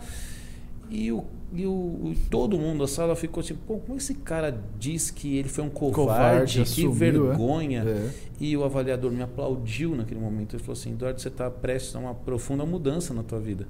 Você está tendo coragem de, de, de, de, de admitir certas coisas que iam atrapalhar a tua história. É. E eu fiquei todo cheio na hora, né? Que ele falou assim e tal. Imagina. Mas aquilo eu carreguei para minha vida. É, é, não é fácil. Quando você, sabe, tipo, tira essa, essa, esse fake news, essa, esse perfil fake e que sobra só você, é, você fica meio pequeno, sabe? É, você né? não. É. Você, você, quando você, é, o eu idealizado. É. Quando você abre mão dele, você fica meio pequenininho, não sobra muita coisa, não. Você fala, puxa, né? Só que é dolorido até, eu acho. Mas, mas é necessário, né? Mas é, é. É necessário. É como se você estivesse pegando uma casa que tem uma fundação ruim e você fala assim, não, mas vamos, vamos ver essa fundação. Então você vai lá e tira. E quanto mais você cavuca ali, você percebe que a fundação estava muito ruim. Porém, a partir daquele ponto que, que ela está exposta, que ela, tá re, que ela é real, você começa a fortalecer ela e ela vai ser forte de verdade. É, muito louco isso, porque, sei lá, você pega uma uma mulher bonita maquiada, ela é uma mulher bonita maquiada, né? Uma mulher que não é bonita, uma mulher que é feia maquiada, ela continua sendo feia. E aí ela vai. Uma mulher que é feia e maquiada? É. Não, mas tem ela... umas que engana, Rafa. É, né? Engana tem bem. Que engana. Não, mas eu digo... é um negócio que devia ser criminalizado. é. Mas eu digo, eu acho que é, só maquiar a, as emoções não vai mudar a essência, a essência do que é a pessoa. Então, tudo isso que a gente falou aqui pode ser uma maquiagem para as emoções, mas quando você entra com você no secreto ali, né? E entende quem você é e precisa não são só maquiagens, né? Porque às vezes comprar um carro novo é uma maquiagem, né? É. Às vezes fazer uma viagem é uma maquiagem. Comprar um carro novo é muito bom, mas pode ser uma maquiagem. Isso é, isso é inteligente de se dizer. É. Né? De vez em quando. A pessoa tem. É, é, uma, é uma autoafirmação, às vezes. É, então. O cara precisa comprar um baita de um carro. Por quê? Tá escondendo alguma coisa. Tá escondendo. E aí... O que, que, é que tem aí? O que, que você tá. E ninguém vai saber, só ele, né? Só que se ele não tivesse a coragem, né? E continuasse acovardando. Você começou falando aí que é, uma pessoa covarde é uma pessoa que sofre emocionalmente. Todo né? excesso ele está maquiando alguma coisa. E aliás, só para fortalecer, é, toda ofensa também revela alguma coisa. Quando você é seu um ponto da pessoa entender quais são as suas doenças, o que te ofende? As pessoas podem falar um monte de coisa, mas tem certas coisas que quando dizem te ofende. É. Uma coisa que me ofendia muito era me chamar de crianção. Nossa, uhum. porque eu era. É, né? É. Que eu era. Então eu chamava sabia, de né? tudo. Ah, me chamava, xingava minha mãe. Minha mãe não era aquilo, eu não me ofendia. Mas eu chamava de crianção, me ofendia, porque, porque eu era. Sabia, né? Então tem certas coisas que, que te ofendem que revelam, na verdade, a tua essência, quem você é tem certas necessidades que você tem que também revelam. Por exemplo, comprar um carro. Por exemplo, é, é, a pessoa brinca comigo fala, Pô, você está na crise da meia-idade? Eu falo, tô. tô. E não tenho problema com isso. Tô, eu tô tenho na crise da meia-idade, não na crise da identidade. eu, eu sei que estou na crise da meia-idade e, e quero me cuidar, quero... quero uh, você, eu convivo agora com gente muito forte, né? Uns negros enormes, né? Nem todos, mas alguns deles também estão escondendo alguma coisa ali, escondendo certas fraquezas. É. O cara quer ser muito forte, é. por quê? Para escondendo algumas fraquezas. Às vezes algumas rejeições que aconteceram. Rejeições, todas essas é. coisas. Muito louco. Que papo, hein? Falei que ia demorar aqui, ó. Quase duas horas já de papo aí. Eu tenho uma reunião agora com o apóstolo Rino às 11h30. É sério? então a gente tem que encerrar então, esse programa. Vazare, vazare. Bom, foi muito bom. Acho que. esse é um assunto que a gente vai falar sempre, né, a gente vai dar essa pincelada, né? Faz parte da essência da F5 é lidar com as emoções, com o hábito, comportamento, tudo isso que a gente falou. Então, é... e, você tem, para a galera que está assistindo, você tem dois parâmetros aqui. Um parâmetro é, é eclesiástico da igreja, de, de, de, de experiência de vida com pessoas.